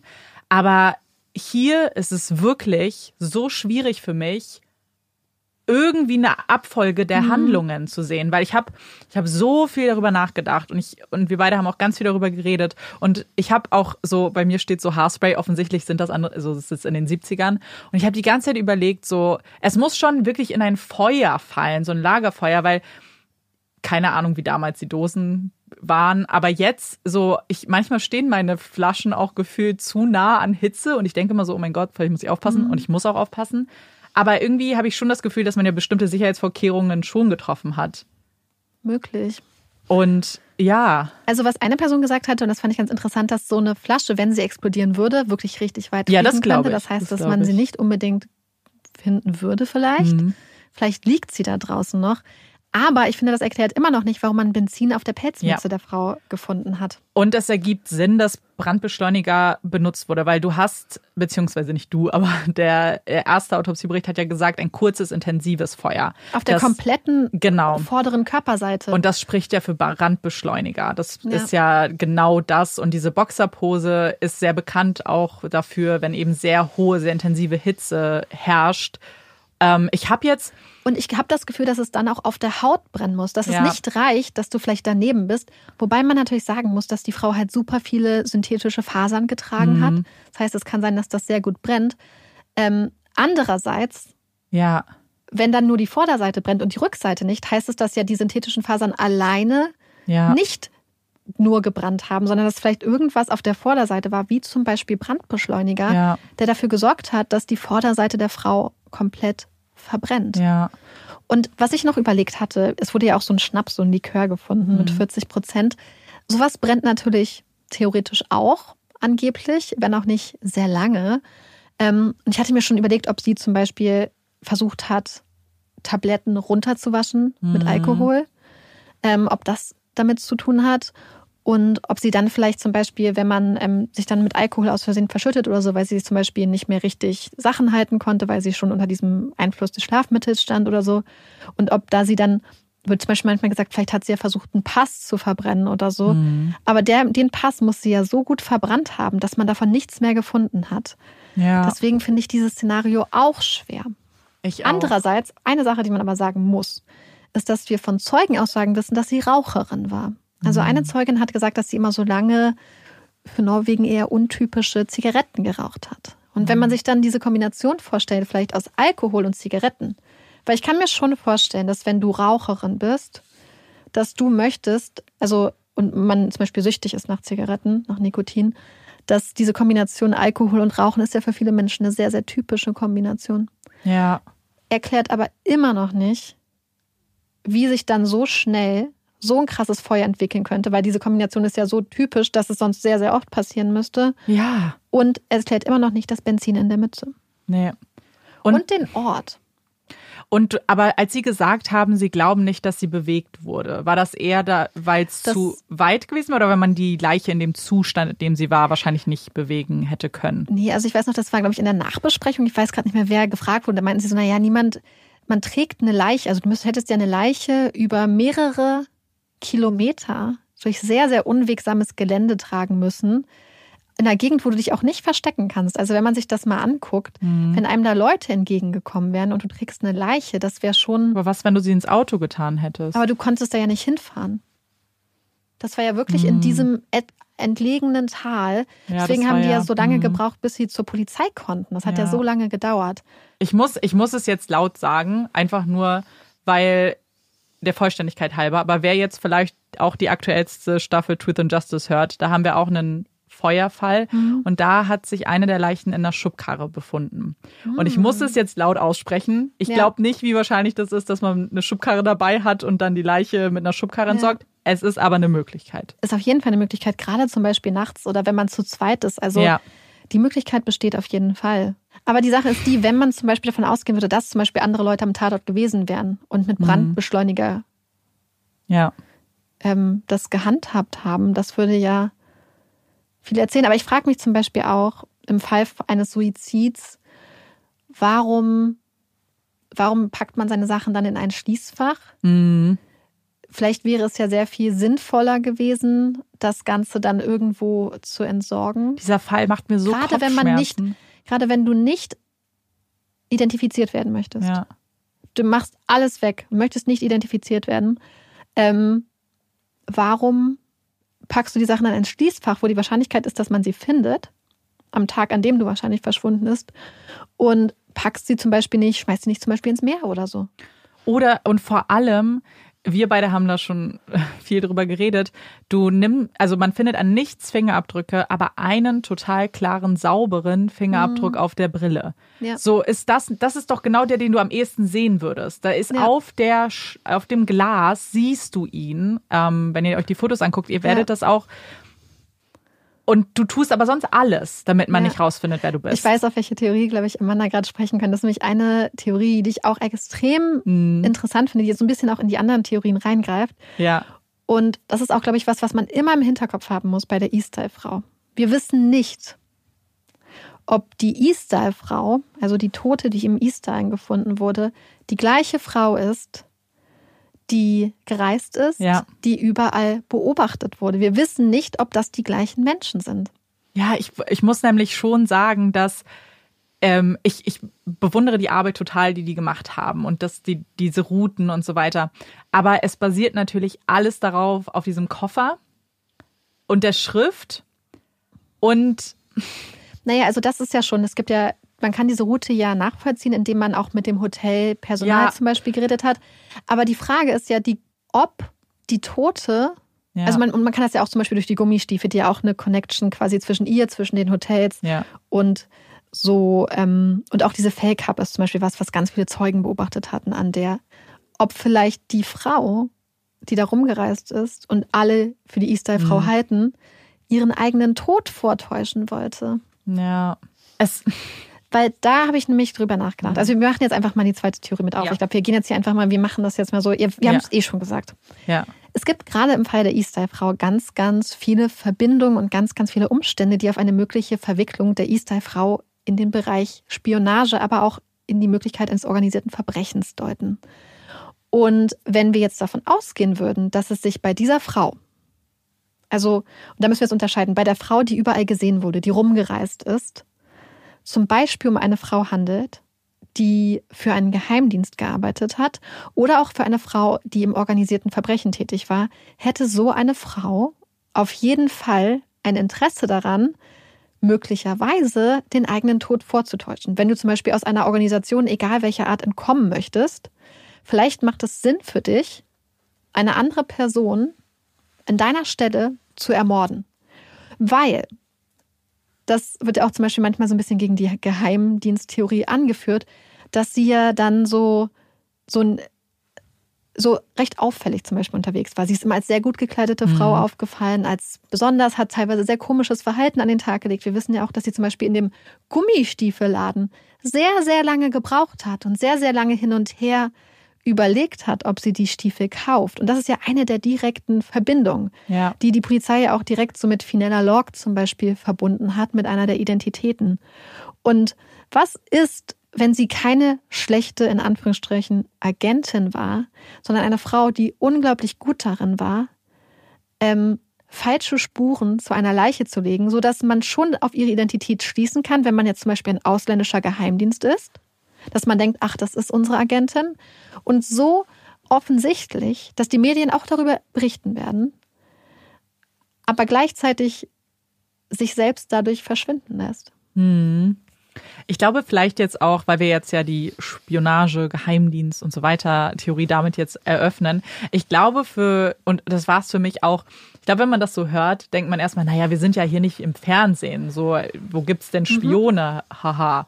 Aber wenn man sich die Zeit anguckt, wenn man sich Norwegen anguckt, dann ist das realistischer, als mir bewusst war, um ehrlich zu sein, bevor wir in diese, in diese mhm. Fälle reingestolpert sind denn es gibt eine super, super spannende ähm, Tatsache. Wir haben ja gesagt, dass am 22. Dezember diese Pressekonferenz gehalten wurde, wo gesagt wurde, es ist ein Suizid, es ist keine Spionageverwicklung. Was die Polizei nicht mitgeteilt hat, ist, dass zu diesem Zeitpunkt die norwegische Geheimpolizei aber ermittelt hat. Und zwar gibt es einen Akteneintrag im, in der Akte der Geheimpolizei oder der, ähm, wie nennt man das, des Geheimdienstes vielleicht. Ja die damals festgehalten haben, an dem Tag, an dem gesagt wurde, offiziell ist es keine Spionin, es ist ein Suizid, dass sich ein Fischer aus Tananga bei ihnen gemeldet hatte, der wohl einige Zeit vorher eine Frau beobachtet hatte. Eine Frau, die der Beschreibung der Easter-Frau total entsprochen hat. Und diese Frau habe er in der Nähe ähm, eines Navy-Schiffes, eines äh, Militär. Militärschiffes beobachtet. Und diese Frau sei ihm aufgefallen und er hatte dann auch sich gemeldet quasi bei den Behörden und der Geheimdienst hatte zu diesem Zeitpunkt vermerkt, a, dass sie mit diesem Fischer reden möchten und b, hatte sich die Frau wohl an mehreren Daten genau immer da aufgehalten, an verschiedenen Orten, wo ähm, militärische Raketen getestet wurden. Und zwar geht es um die Penguin-Raketen quasi. Das war so eine ich fasse das jetzt ganz kleinhaft zusammen, so eine leichte quasi Antiboot-Rakete, also für die ähm, Marine. Und die wurde damals entwickelt vom norwegischen Militär, was zu dem Zeitpunkt oder vielleicht auch immer noch sehr, sehr ähm, fortschrittliche Waffensysteme entwickelt hat. Wenn man Waffen als fortschrittliches, ihr wisst, was in meinem Problem ist vielleicht. Ähm, und zur Zeit des Kalten Krieges war da natürlich ein riesiger Wettbewerb und Experten, die sich damit auseinandergesetzt haben, haben gesagt, dass genau solche Waffenentwicklungen etc. immer sehr, sehr genau von fremden Geheimdiensten unter die Lupe genommen und verfolgt wurden. Und in dieser Akte beziehungsweise in dem Akteneintrag der Geheimpolizei halten sie fest, dass dieses, ich glaube, das ist so ein Regiment in Bergen war, am 24.03.1970 in und in Stavanger am 29.10. und am 9.11. Und die Frau, beziehungsweise unsere mögliche Easter-Frau, war in Bergen vom 24.03., was genau übereinstimmt mit, dem, mit diesen Teststationen. Und sie war in Stavanger vom 29.10., was wieder genau übereinstimmt mit dieser ähm, Marinebewegung. Und am 30.10. Und später nochmal vom 9. bis zum 18. Und das passt auch genau mit diesem 9.11. Das heißt, sie war zufälligerweise oder halt nicht zufälligerweise, hat sich die Easter-Frau immer genau dort aufgehalten. Und das ist super interessant, zumal man ja darauf gekommen ist, weil ein Zeuge sich gemeldet hatte, der gesagt hat, er hat beobachtet, wie diese Frau mit jemandem geredet hat. Das ist so interessant, weil sein Sohn hat später mit den Journalisten geredet. Und der hat gesagt, dass sein Vater wohl mit so einem, seinem neuen Fischerboot unterwegs war Und dann diese Frau, die so ungewöhnlich für Norwegen aussah, die so schick gekleidet war, dann beobachtet. Sie ist an ihm vorbeigegangen, hat nichts gesagt. Und dann hat er gesehen, wie sie so ganz lange mit einem der, was vielleicht Offiziere von der Navy oder der Marine geredet hat und dass er das irgendwie komisch fand, warum sie so lange mit ihm redet. Und als er dann, glaube ich, das Bild von der Frau gesehen hat, hat er sich dann gemeldet und hat gesagt, die Frau habe ich doch gesehen. Und daraufhin wurde das dann überprüft und man konnte feststellen, dass sich ihre Bewegungen genau mit diesen Bewegungen überschnitten haben. Das kann doch auch kein Zufall sein. Zumal das Ganze ja im März war, hm. im Oktober und im November. Das ja, ist das ja über längere Zeitraum. Das waren, und das waren genau die Zeitpunkte, wo sie sich in Norwegen ähm, aufgehalten hat. Ja. Ähm, das ist aber auch nicht das Einzige, denn die Leute vom NRK und vom BBC haben mit Experten für Spionage geredet. Und zwar gibt es da ja verschiedene Theorien, für wen die Frau zum Beispiel spioniert haben könnte. Und da wird ganz gerne immer die Theorie genannt, dass sie für die ähm, für den KGB zum Beispiel gearbeitet mhm. hat, also in irgendeinen osteuropäischen Geheimdienst. Ein ehemaliger Geheimdienstoffizier aus Russland vom KGB hat dazu gesagt, dass er das für eher unwahrscheinlich hält, da die Frau einige Auffälligkeiten hatte, die nicht zum KGB passen würden. Unter anderem die Tatsache, dass die Etiketten ihrer Kleidung entfernt waren, sagt er, ist untypisch. Denn die Spione, sage ich mal, des KGBs seien immer eher so ein bisschen, hätten sich immer eher angepasst. Die hätten deren Kleidung aus Norwegen zum Beispiel tragen. Kleidung, die dazu passen würden, dass sie Norwegerin ist zum Beispiel oder, oder was auch immer sie sein würde, Europäerin. Das heißt, man hätte nie die Etiketten entfernt. Er hat auch gesagt, sie würde niemals rumlaufen und besonders auffällig riechen, mhm. sondern dezent. Und er hat immer spezifisch gesagt, nach Chanel Nummer 5. Oh und er hat auch gesagt, dass ähm, ihr Verhalten sehr untypisch gewesen wäre und dass es halt einfach einige Sachen gibt, die für ihn darauf sprechen würden, dass sie keine Spionin ist. Mhm. Zum Beispiel auch die Tatsache, dass sie ja verschiedene Identitäten hat. Er hat gesagt, dass im russischen Geheimdienst beispielsweise immer eine Legende bestand, also eine Identität, die dann wasserfest war dass dafür oft zum Beispiel die Identitäten von toten Menschen genommen wurden und dass, dass man das überprüfen konnte und die gibt es und die hat eine Geschichte und die hat eine Familie und die existiert. Das heißt, diese Verwendung von verschiedenen möglicherweise Pässen und Identitäten sei sehr, sehr untypisch. Er hat aber gesagt, er glaubt nicht, dass sie für quasi einen osteuropäischen oder den russischen Geheimdienst gearbeitet hat, aber dass sie schon Spionin war oder Kurier. Er könnte sich vorstellen, dass sie als Kurier gearbeitet hat für den Geheimdienst. Das heißt, dann wäre ihre Aufgabe gewesen, rumzureisen und Informationen von A nach B zum Beispiel zu bringen. Was passen würde, weil sie ja sehr viel in Europa unterwegs war und in Norwegen beobachtet wurde, wie sie mit verschiedenen Menschen geredet hat, mit verschiedenen Männern sich getroffen hatte. Das ist die eine Möglichkeit. Also vielleicht keine sowjetische Spionin, aber vielleicht eine Kurierin oder ein anderer Experte dafür, hat gesagt, dass ihm sofort der Mossad mhm. in den Sinn gekommen ist, also der israelische Geheimdienst, der zu der Zeit, wie wir mittlerweile wissen, in Norwegen wohl sehr aktiv war. Ein paar Jahre nach dem Tod der Istai-Frau gab es da einen richtigen Skandal, weil Mossad-Agenten in Norwegen einen unschuldigen Bürger, den sie für einen Terroristen gehalten haben, ermordet haben, der aber unschuldig war. Und er meint, es würde insofern passen, dass der Mossad, anders als andere Geheimdienste, sehr viel mehr Frauen rekrutiert hätte also sehr viel mehr weibliche Spione. Es würde passen mit den verschiedenen Identitäten. Das heißt, dass sie hier eine Auswahl von verschiedenen Identitäten hatte. Und auch sonst würde es irgendwie zu diesen Bewegungen passen, dass sie zum Beispiel da war, um beispielsweise vermutete Terroristen mhm. oder ähm, zum Beispiel Unterstützung, Unterstützer von der palästinensischen Befreiungsbewegung hätte suchen können oder zum Beispiel auch Nazis ja. abgetauchte Nazis. Da gibt es ja auch einige Fälle, wo diese Menschen dann oder Verbrecher ähm, gejagt wurden, ja. um sie zur Rechenschaft zu ziehen. Und dass das zum Beispiel auch eine Möglichkeit gewesen sein könnte. Das ist halt einfach eine Zeit, ich glaube, die man geschichtlich einordnen muss, weil es ja irgendwie so, wir sind auch noch im Kalten Krieg, so es sind so viele Faktoren, ähm, die da eine Rolle spielen, die auch die Stimmung und das Klima mhm. beherrschen.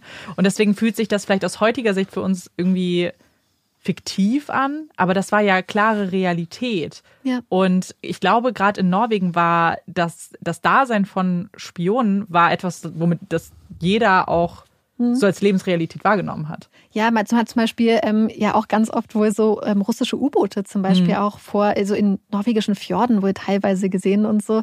Das ist so ganz interessant.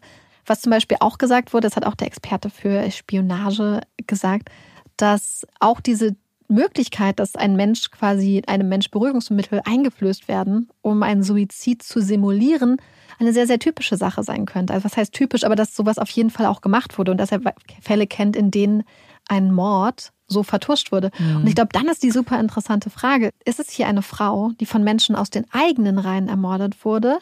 Ist es eine Frau, die von, ich sag mal, der Konkurrenz ermordet wurde? Oder haben wir hier zum Beispiel eine Frau, was auch sein könnte, eine Spionin, eine Agentin, eine Kurierin, die ein unglaublich einsames Leben führt, die unglaubliche psychische Probleme hat, weil es, glaube ich, ein unglaublich harter Job. Mhm. Du kannst niemandem wirklich vertrauen. Und die das Gefühl hatte, dass sie, warum auch immer, sich in einer Sackgasse befindet oder ja.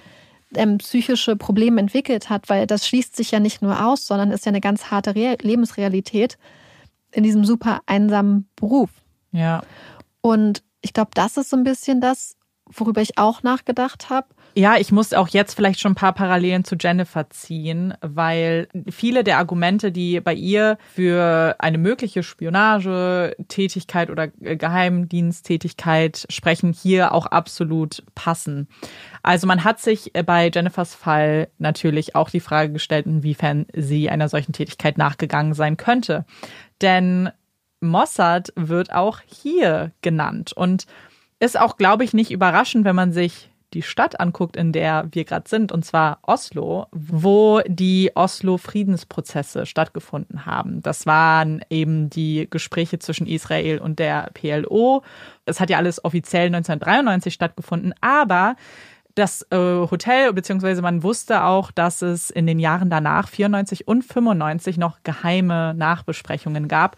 Und viele ranghohe Mitglieder, politische, wichtige Persönlichkeiten haben mhm. im Oslo Plaza Hotel gewohnt.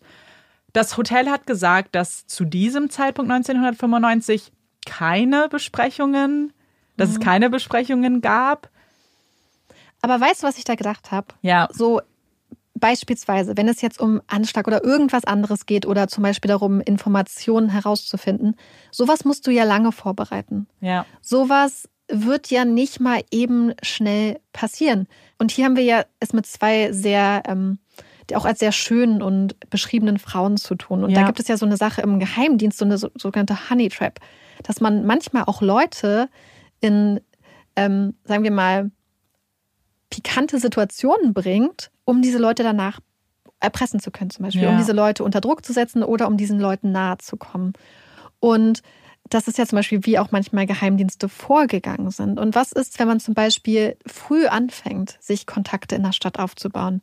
Wenn man früh anfängt, mit irgendwelchen Leuten zu reden und vielleicht einfach schon eine Vorarbeit leistet für ein langfristiges Ziel, indem man sich zum Beispiel Kontaktpersonen sucht. Wir wissen, dass Geheimdienste viel mit Kontaktpersonen mhm. arbeiten, indem man Abläufe schon mal. Olaf macht hier gerade ganz viel. Olaf will meinen Laptop zumachen. Oh, er, er legt sich gerade auf Amandas Schoß. Ähm, Abläufe müssen ja auch überprüft werden und so. Und ähm, das ist niedlich. Und das, weißt du, das, ich finde die Tatsache, dass zu dem Zeitpunkt genau nichts ja. stattfindet, heißt ja nicht, dass nicht schon irgendwas vorbereitet wird. Und es war ja in dem Jahr. Also es ist ja trotzdem 95. Also es ist jetzt nicht völlig ähm, zusammenhangslos. Wenn man sich darauf einlassen möchte, dann gibt es natürlich schon Punkte, die irgendwie dafür sprechen. Und auch in diesem Fall hat ein Ex-Geheimdienstmitarbeiter ähm, sich den Fall angeschaut und gesagt, dass er durchaus bei ihr das Potenzial darin sieht, dass sie eine Mitarbeiterin eines Geheimdienstes war oder eine Spionin war, weil bestimmte Handlungen wie das Etikett rausschneiden, was wir bei beiden ja sehen, eigentlich relativ typisch sein mhm. kann. Er sagt aber, dass das normalerweise sehr viel professioneller gemacht werden würde. Und da denke ich natürlich an die E-Style-Frau, die ein Skalpell dabei hatte. So würde man es eigentlich machen, dass es sehr sauber rausgetrennt wird. Bei Jennifer sah es eher aus, als ob sie eine Schere benutzt hätte. Mhm. Was aber er gleichzeitig auch sagen muss, ist, dass jetzt aber kein K.O.-Kriterium ist und er auch erst das Gefühl hatte, dass sie vielleicht keine gute Spionin war, auch ähnlich mit der Argumentation wie bei der E-Style-Frau, dass sie so auffällig war. Aber gleichzeitig, und das sehen wir bei beiden Frauen, wir wissen bis heute ihre Identitäten nicht. Also was auch immer sie gemacht haben, wenn sie es bewusst gemacht haben, wovon mhm. wir jetzt erstmal ausgehen, sie haben geschafft, das, was sie damit tun wollten, ihre Identität zu verschleiern. Und ein Umstand, den er zum Beispiel aus seiner Erfahrung geteilt hat, ist, wenn Spione in anderen Ländern sind und dort ums Leben kommen, ist man bemüht, dass ihre Identitäten auch geheim bleiben. Sie werden auch nicht zurückgeholt in die Länder, aus denen sie kommen, sondern es wäre eben genau, wie es hier der Fall ist, vielleicht sogar eher unter den Teppich gekehrt worden, wie wir bei der Istal-Frau mhm. ja vielleicht möglicherweise ja. zumindest ein paar mehr Hinweise darauf haben. Und ich glaube, warum auch gerade Mossad immer wieder auch erwähnt wird, ist, weil man einige, also wenn sie jetzt vielleicht auch aus den eigenen Reihen ausgeschaltet werden sollte, Jennifer, dass man durchaus Exekutionen gesehen hat, die extrem ähm, dass das Exekutionen waren, die sehr extrem auch inszeniert wurden. Also, dass da mehrere Leute beteiligt waren. Wenn wir uns jetzt hier einen geschlossenen Raum vorstellen, wäre das etwas, was man tatsächlich schon mal gesehen hätte, dass es Beteiligte drinnen gibt, draußen, dass das wirklich minutengenau getaktet, geplant ist und sehr professionell auch geplant wurde, um es zum Beispiel wie ein Selbstmord aussehen zu lassen. Ich glaube, das ist auf jeden Fall eine Option. Ich habe da auch drüber nachgedacht. Also zum Beispiel, ich glaube, in einem Live oder so wurde auch einer der Leute gefragt, so, ja, kann das auch zum Beispiel der norwegische Geheimdienst gewesen sein, der hier jemanden ähm, ausschalten wollte, zum Beispiel. Ich glaube, die Tatsache, dass man ja zum Beispiel in der Lillehammer-Affäre oder im Skandal, wo dieser ähm, unschuldige Mensch ermordet wurde, gesehen hat, wurden da ja die Spione oder die, die Agenten festgenommen vom Mossad. Aber ich frage mich, Mhm. Und das wurde auch so ein bisschen genannt für die Mossad-Theorie. Wenn zum Beispiel Mossad ähm, dort aktiv gewesen wäre. Norwegen hatte damals ja ein sehr gutes Verhältnis zu Israel. Ja. Und was ist, habe ich zum Beispiel überlegt, wenn sie irgendwas mit dem Mord an der Isdal-Frau zu tun hatten? Der norwegische Geheimdienst hat das mitbekommen und vielleicht erkannt. Vielleicht wussten sie das sogar. Vielleicht haben die sich ja zum Beispiel haben sie ja in Norwegen ermittelt, mit der Unterstützung vielleicht oder auf jeden Fall der Duldung der norwegischen Regierung. Und was ist, wenn sie das dann wussten und dann ist das passiert? Und die norwegische Regierung hat oder der norwegische Geheimdienst hat gesagt, wir, wir decken das jetzt, weil wir auch nicht möchten, dass zum Beispiel Norweger, die, rein, die da drin verwickelt sind, ähm, jetzt Konsequenzen spüren. Aber das war's. Und beim nächsten Mal nicht mehr. Dass man nochmal ja. so sagt, so dieses eine Mal, wo wir damit drin hängen, werden wir das jetzt decken. Weil das spricht für mich auch so ein bisschen tatsächlich für die Spionagetheorie, dass obwohl der Geheimdienst ja ermittelt hat und Sachen nachverfolgt hatte, das so stark abgelehnt wurde. Und man hat ja damals auch diesen Spycatcher jetzt vernommen für den Podcast und der streitet so vehement ab. Hm. Aber das, was er sagt, ergibt keinen Sinn. Er hat dann gesagt, ja, wir haben uns dann diese Theorie überlegt, dass sie, ähm, dass ihre Haarspraydose da ins Feuer gefallen ist und dass das dann explodiert ist und dass sie dabei gestorben ist. Das Interessante ist aber, dass er zum Beispiel sagt, dass man ihn damals angeblich nichts mitgeteilt hätte von den Koffern, die man gefunden hätte. Und das finde ich so interessant, dass man den Geheimdienst angeblich hinzugerufen hat, sie dann aber angeblich nicht über diese wichtigen Details aufgeklärt hat. Das halte ich eher für unwahrscheinlich. Vor allem, weil der Koffer ja auch viel losgetreten hat, gerade mit ja. dem Code, den man ja mhm. gefunden hat. Mit, und das war ja dann die Schriftprobe, mit der man dann ja, ja Dinge verglichen hat. Wie, also warum würde man an dem Punkt dann mhm. nicht ansetzen? Das ist ja, ja, irgendwie, es hat ja wirklich viel dann der Kette ja. erstmal losgetreten. Aber stell dir mal vor, wirklich, dass die Frau, die wir gesehen haben, die darum mhm. gereist ist und die wir als East für die Eastyle-Frau halten, die Mörderin oder eine der Komplizen des Mordes an der Eastyle-Frau war. Ja, das ist ja, ja. Theoretisch. Und dass sie einfach diese ganzen Sachen, das ist ja wie so ein Puzzle, hinterlassen hat. Zum Beispiel auch so dieses, ich überlege ganz lange, ob ich diese Gummistiefel haben möchte oder nicht. Ja. Ähm, dass dann zum Beispiel die, ähm, diese Koffer entdeckt wurden mit einem Code, den man zufällig teilweise so schnell knacken kann. Ja, das, ja sehr einfach. War. Das ist sehr interessant. Warum solltest du dir im November noch notieren auf einem Zettel, wo du im April und so warst? Ja, und man muss sich ja auch so ein bisschen ähm, also wenn man sich das, das Foto jetzt der Frau zum Beispiel anguckt, mhm. so ja, es, die haben ja alle gesagt, für Norwegen war es untypisch, aber ich finde jetzt nicht, wenn man sie anguckt, dass man das Gefühl hat, oh, das ist so eine Frau, die gibt's einmal und dann mhm. so. Ich glaube schon, dass man viele Aspekte in ihr dann wiedererkennen könnte, dass sich auch Leute dann erinnern und vielleicht auch dann, mhm. also dass eine gewisse Ähnlichkeit auch einfach da sein kann ja. zwischen Personen. Weil, weil was da nämlich auch ein bisschen zu passen würde, theoretisch, ist, dass man sich ja gefragt hat, wieso ist da diese große Diskrepanz mit dem Alter, dem ne? Alter. Mhm. Andererseits wurde das Alter ja bestimmt anhand der toten Frau und die als andere Alter Ja, auch stimmt. anhand. Aber gleichzeitig gab es ja auch die Alterseinschätzung aufgrund des Check-ins. Die Check-in-Formulare haben ja immer so ein Alter von um die 25 ähm, angezeigt, vielleicht mal ein bisschen älter. Ich glaube, dass wenn du 40 oder 45 bist und dich als 25 einträgst, dass Leute dann schon so skeptisch sind und dass das vielleicht ein bisschen auffällig wäre. Was ist, wenn das halt auch einer der Gründe ist, dass sie geguckt haben und vielleicht auch jemanden gefunden haben, der dem ein bisschen entspricht, aber nicht zu 100 Prozent. Ja. Andererseits spricht ja die, die Bewegung der E-Style-Frau in ihrer Jugend und Kindheit auch sehr stark für eine mögliche Verwicklung zum Beispiel in Spionageaktivitäten. Denn ähm, wenn man sich die Zeit anguckt und vielleicht auch die Bewegung der Person, kann es halt durchaus sein, dass wir es hier mit einer Person zu tun haben, die möglicherweise einfach aufgrund des zeitlichen Kontextes zum Beispiel ganz viel Familie verloren hat, die vielleicht als Waisenkind oder als Kind alleine ohne Familie irgendwo hingeschickt wurde, zum Beispiel in Sicherheit. Und solche Menschen, Menschen, die auch alles verloren haben, waren ja quasi ideale Rekruten und Rekrutinnen für Geheimdienste. Weil je weniger Familie du hast, desto besser bist du ja theoretisch dafür geeignet. Insofern wäre das vielleicht eine ganz interessante Idee. Was man natürlich auch fragen muss, wenn es jetzt theoretisch Geheimdienst wäre oder ähm, auch zum Beispiel organisiertes Verbrechen, wäre ja die Frage, warum die Mörder dann kein Interesse daran gehabt hätten, die Leiche zum Beispiel einfach im Meer zu versenken. Mhm, stimmt. Es gibt ja super viele Möglichkeiten, wie du eine Leiche entsorgen kannst, theoretisch. Außer du möchtest zum Beispiel, dass die Leiche gefunden wird. Und es könnte ja theoretisch sein, dass du, das meinte nämlich jemand, wenn das norwegische Geheimdienst das gemacht hätte, hätte man die Leiche nicht gefunden. Es sei denn, vielleicht, du möchtest ein, Zeichen setzen, du möchtest Ja. eine Botschaft senden. Und das haben wir ja auch schon von ehemaligen Mitgliedern gehört, tatsächlich, dass das auch passiert. Also, dass das dann bewusst auch ähm, als, als Zeichen benutzt wird. Das finde ich auf jeden Fall total interessant. Gerade als ich das gehört habe, dass sie sich halt an diesen Orten aufgehalten hat, die so super relevant für diese Waffenentwicklung waren und für diese Waffentests und so, weil sie hat ja auch teilweise Sachen notiert und so. Und äh, was ist, wenn sie da irgendwas äh, diesbezüglich zum Beispiel auch ähm, Ja, notiert hätte? Ich habe das Gefühl, da gibt es so viele verschiedene Möglichkeiten ähm, und so vieles, was vielleicht auch darauf hindeutet, dass sie in irgendeiner Kapazität für irgendeinen Geheimdienst hätte arbeiten können. ja. Und das ist halt irgendwie auch genau das, was äh, du ja auch schon gesagt hast. Das kann natürlich für einen Mord ein Indiz sein, genauso auch für einen Suizid. Das schließt sich Ja. gar nicht aus, weil man hat ja schon das Gefühl, und da spreche ich jetzt auch wieder für beide Fälle, dass es einfach ungeklärte Umstände gibt. Und wenn man da versucht, Lösungen zu finden, dann kommt man natürlich, glaube ich, schnell in Berufe, die jetzt ähm, unter einem Deckmantel vollzogen werden. Und das kann natürlich zum Beispiel Spionage oder Geheimdiensttätigkeiten Ja. sein, aber auch andere.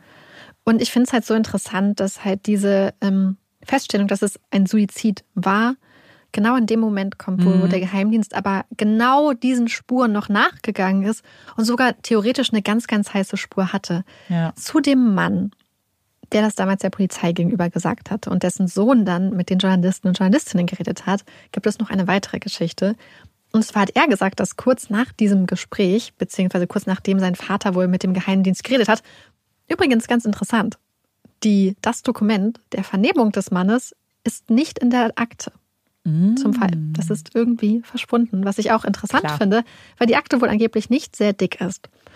Ähm, er sagt aber aus, und er war damals noch ein kleines Kind, dass sie zu dem Weihnachten dann wohl auch nach England reisen wollten und in den Zug gefahren sind, Quatsch, am Bahnsteig standen irgendwie und dass dann zwei Polizisten auf seinen Vater zugegangen seien und dass er dann mit ihm geredet hätte und dass er dann später erfahren hätte, dass sie seinem Vater ein Messer und eine Waffe gegeben hätte, um sich zu verteidigen. Das Ganze wird ganz stark angezweifelt, da wir es hier mit einem sehr jungen Zeugen zu tun haben und ich kann mir schon vorstellen, dass jemand, der sich an sowas erinnert, aus dem Kindesalter auch viele Sachen ähm, gerade als Kind siehst du vielleicht Sachen, die du geträumt hast oder verbringst so ein bisschen Erinnerungen oder du verstehst vielleicht auch was falsch Ja. oder hast andere Erinnerungen. Aber es gibt noch einen anderen Zeugen, das fand ich ganz interessant. Und zwar hat sich ein Mann auch bei den Journalisten und Journalistinnen gemeldet, dessen eine Bekannte von ihm hatte wohl den Podcast oder hat das mit dem Podcast mitbekommen und hatte sich dann bei ihm gemeldet. Und sie hatte wohl schon laut seiner Aussage seit 25 Jahren oder so nicht mehr mit ihm geredet, aber sie hatte sich, als sie den Podcast gehört hat, daran erinnert, dass er ihr mal etwas erzählt hatte. Und zwar hatte er ihr erzählt, dass er kurz bevor man die Eastyle-Frau gefunden hatte, im Eastyle unterwegs war. Und ihm sei damals eine Frau, die auf die die Beschreibung der Eastyle-Frau total zutrifft, entgegengekommen. Mm. Und sie sei gegangen und so 20 Meter hinter ihr seien zwei Männer gegangen. Und keiner der drei sei wirklich für so einen Ausflug im, in die Natur angezogen gewesen, sondern alle eher so ein bisschen städtemäßig. Und er sagt, dass er das Gefühl hatte, dass als die Frau an ihm war, also an ihm vorbeiging, dass sie etwas sagen wollte. Sie hat aber wohl nichts gesagt. Sie hat wohl sehr, sehr traurig geguckt und sich auch umgeguckt. Und zeitlich gesehen ist wohl nicht ganz klar, wann das war. Es war wahrscheinlich vor dem Verschwinden vielleicht der Frau. Mhm. Aber ähm, ihn hat das wohl 48 Jahre lang oder so, hat er das immer mit sich rumgetragen, diese Erinnerung, weil er immer das Gefühl hatte, dass er vielleicht was beobachtet hat, ja. dass es relevant sein könnte.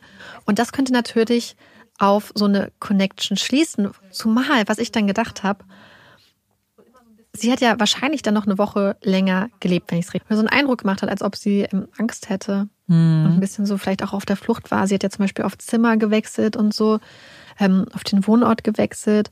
Und vielleicht hatte das ja irgendwas damit zu tun. Ja. Ja, ist halt spannend, ne?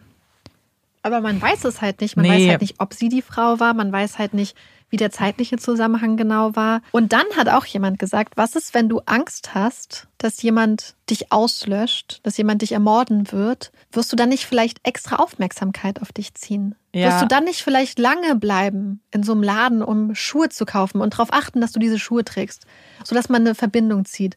Und was ist, wenn sie und und dann hat sie ja ihre Sachen, wo ja die ganzen Etiketten scheinbar schon länger ab waren, aber sie hat sie ja dann in dieses Schließfach gepackt. Ja. Was ist, wenn das auch ein Hinweis ist, wenn du gefunden werden möchtest? Mhm. Was ist, wenn du gehofft hast, dass wenn dir was passiert, dass man dem auf die Schliche kommt, dass man da irgendwie eine Connection, weißt ja. du so. Ich meine, vielleicht hättest du halt was geschrieben, aber vielleicht hast du halt auch Angst gehabt, dass die das zum Beispiel finden könnten oder so. Ja. Aber was ist, wenn du extra Aufmerksamkeit auf dich ziehen wolltest, weil das ja auch eine Art von Schutz ist? Naja, klar. Oder sein Voll. könnte. Das, es, es ist bei beiden Fällen so, dass man ja schon sagt, dass irgendwie auffälliges mhm. Verhalten da ist, was wenig Sinn ergibt, wenn du gerade in deinem Job bist und versuchst, möglichst nicht auffällig zu sein. Anders natürlich ist, wenn du vielleicht wirklich Angst hast, vielleicht schon bedroht wurdest, vielleicht auf der Flucht bist.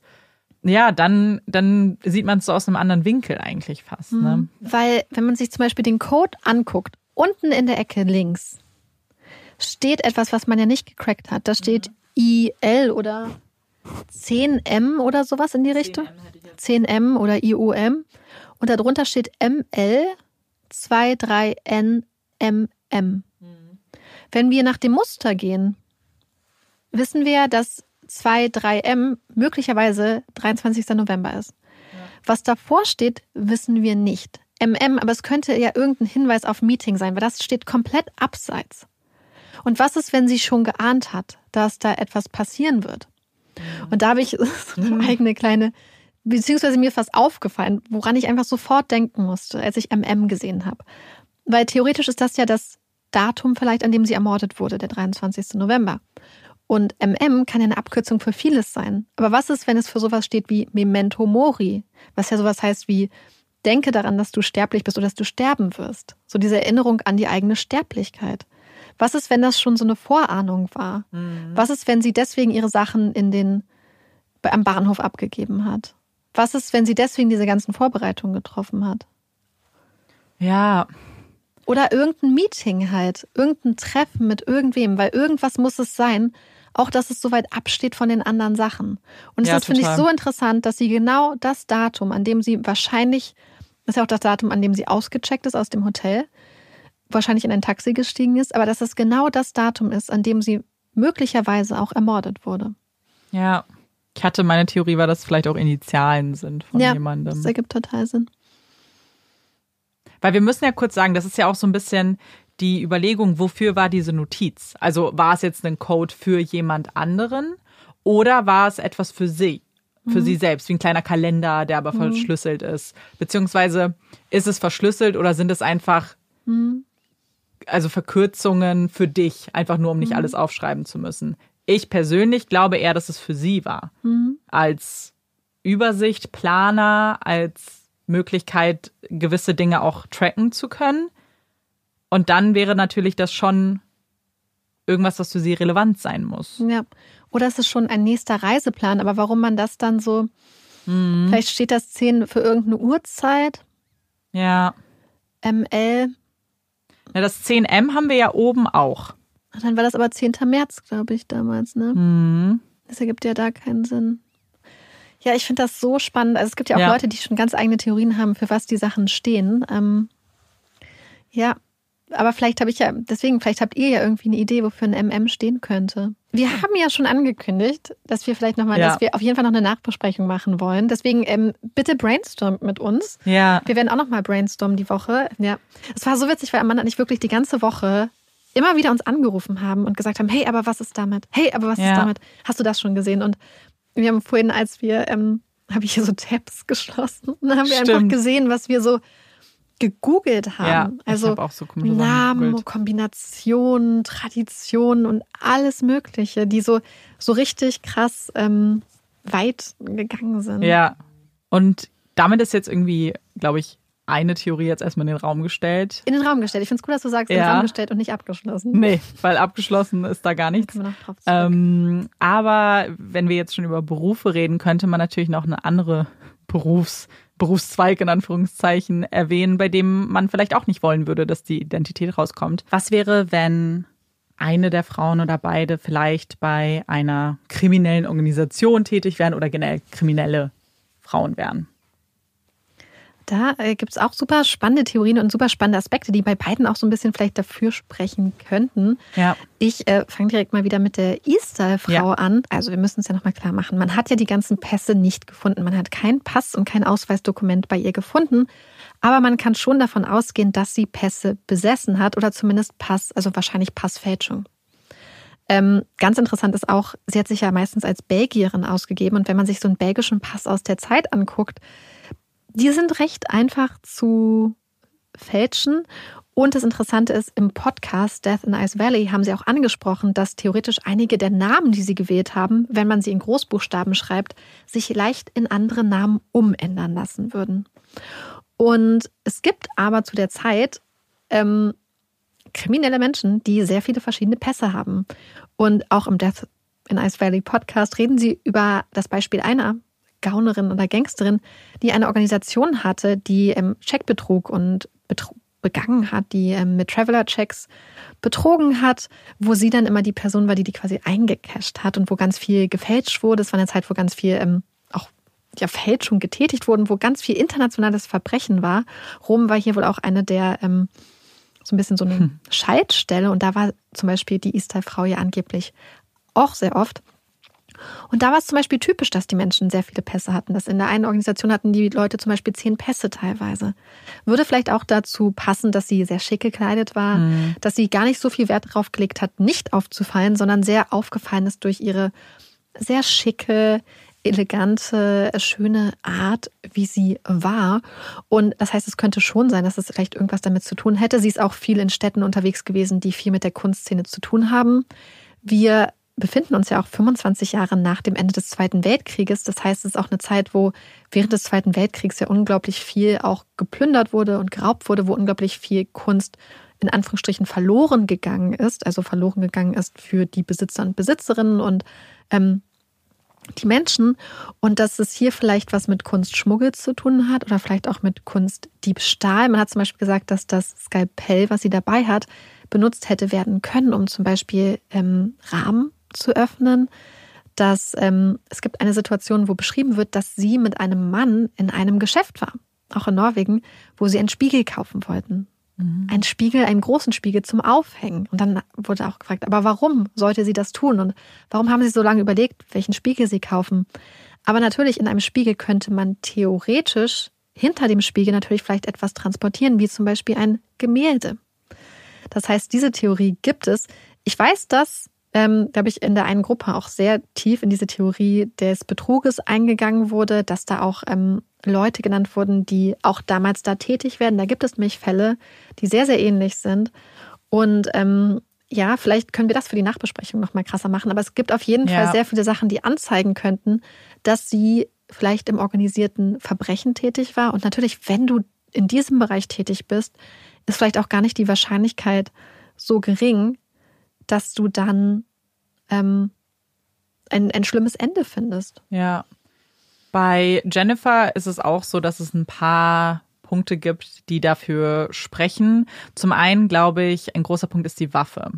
Wir wissen, dass die Seriennummer professionell entfernt wurde. Also es wurde mit Säure gemacht. Das ist ähm, relativ gängiges Prozedere bei Waffen, die illegal dann die Besitzer wechseln sollen. Und was vielleicht auch ein Indiz wäre, ist natürlich die große Anzahl an Patronen, die man gefunden hat bei ihr.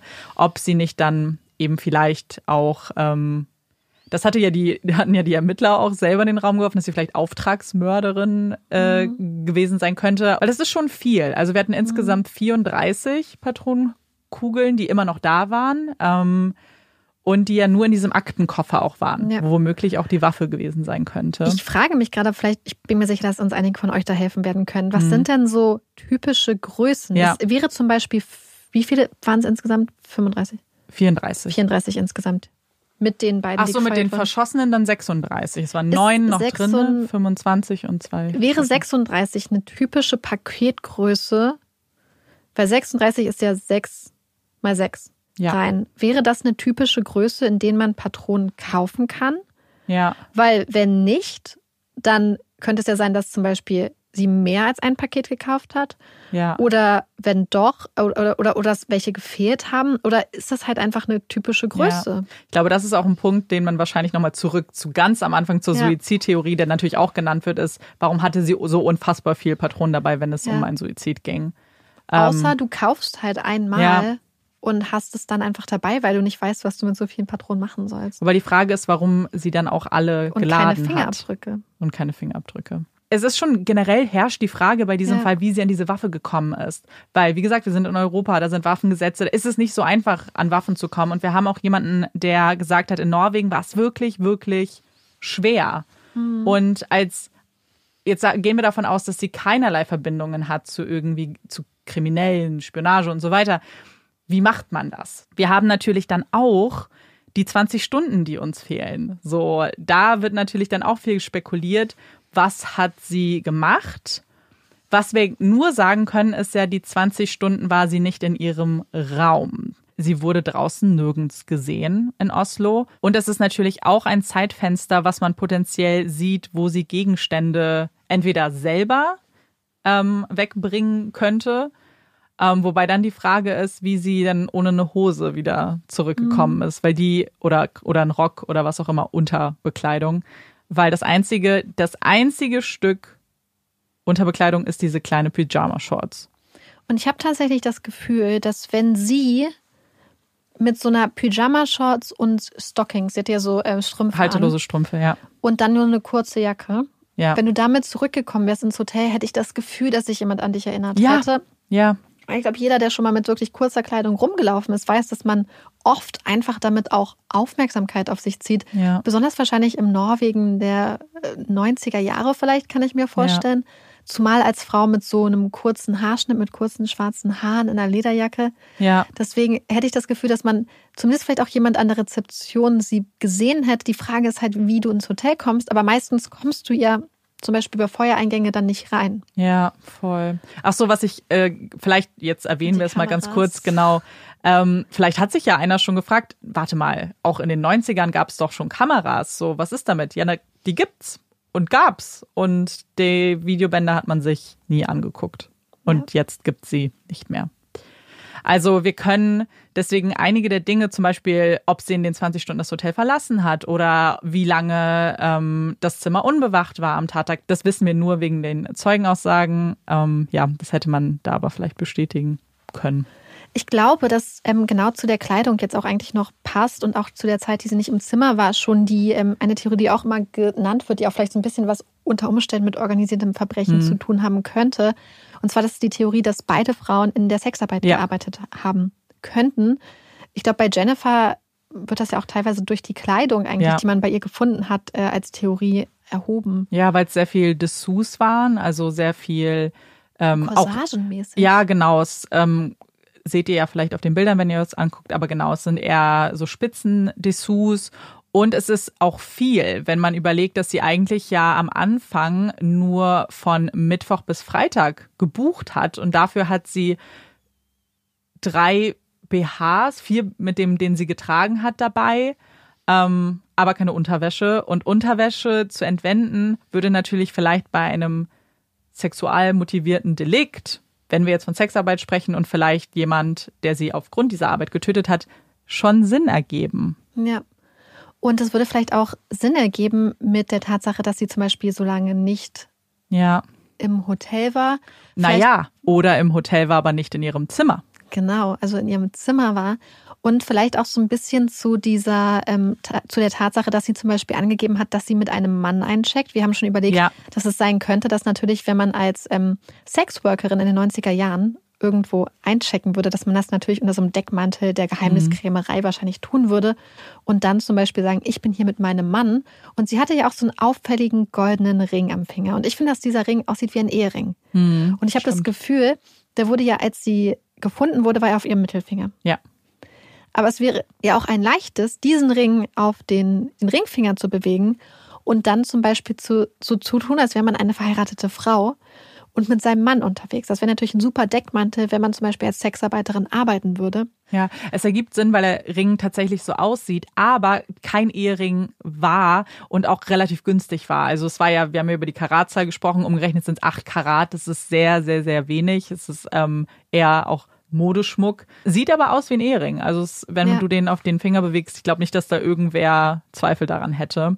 Genau das sind eigentlich genau die Punkte. Gleichzeitig ergibt es natürlich auch Sinn, dass du dir eine falsche Identität, wenn du vielleicht auch zu Gast bist und vielleicht auch jemanden im Hotel besuchst. Das kann natürlich auch sein. Es ist ja ein sehr hochpreisiges, hochklassiges Hotel. Ja, du unter falscher Identität eincheckst. Da komme ich gerade nochmal auf den Namen, da habe ich gerade nochmal über Ja. was nachgedacht.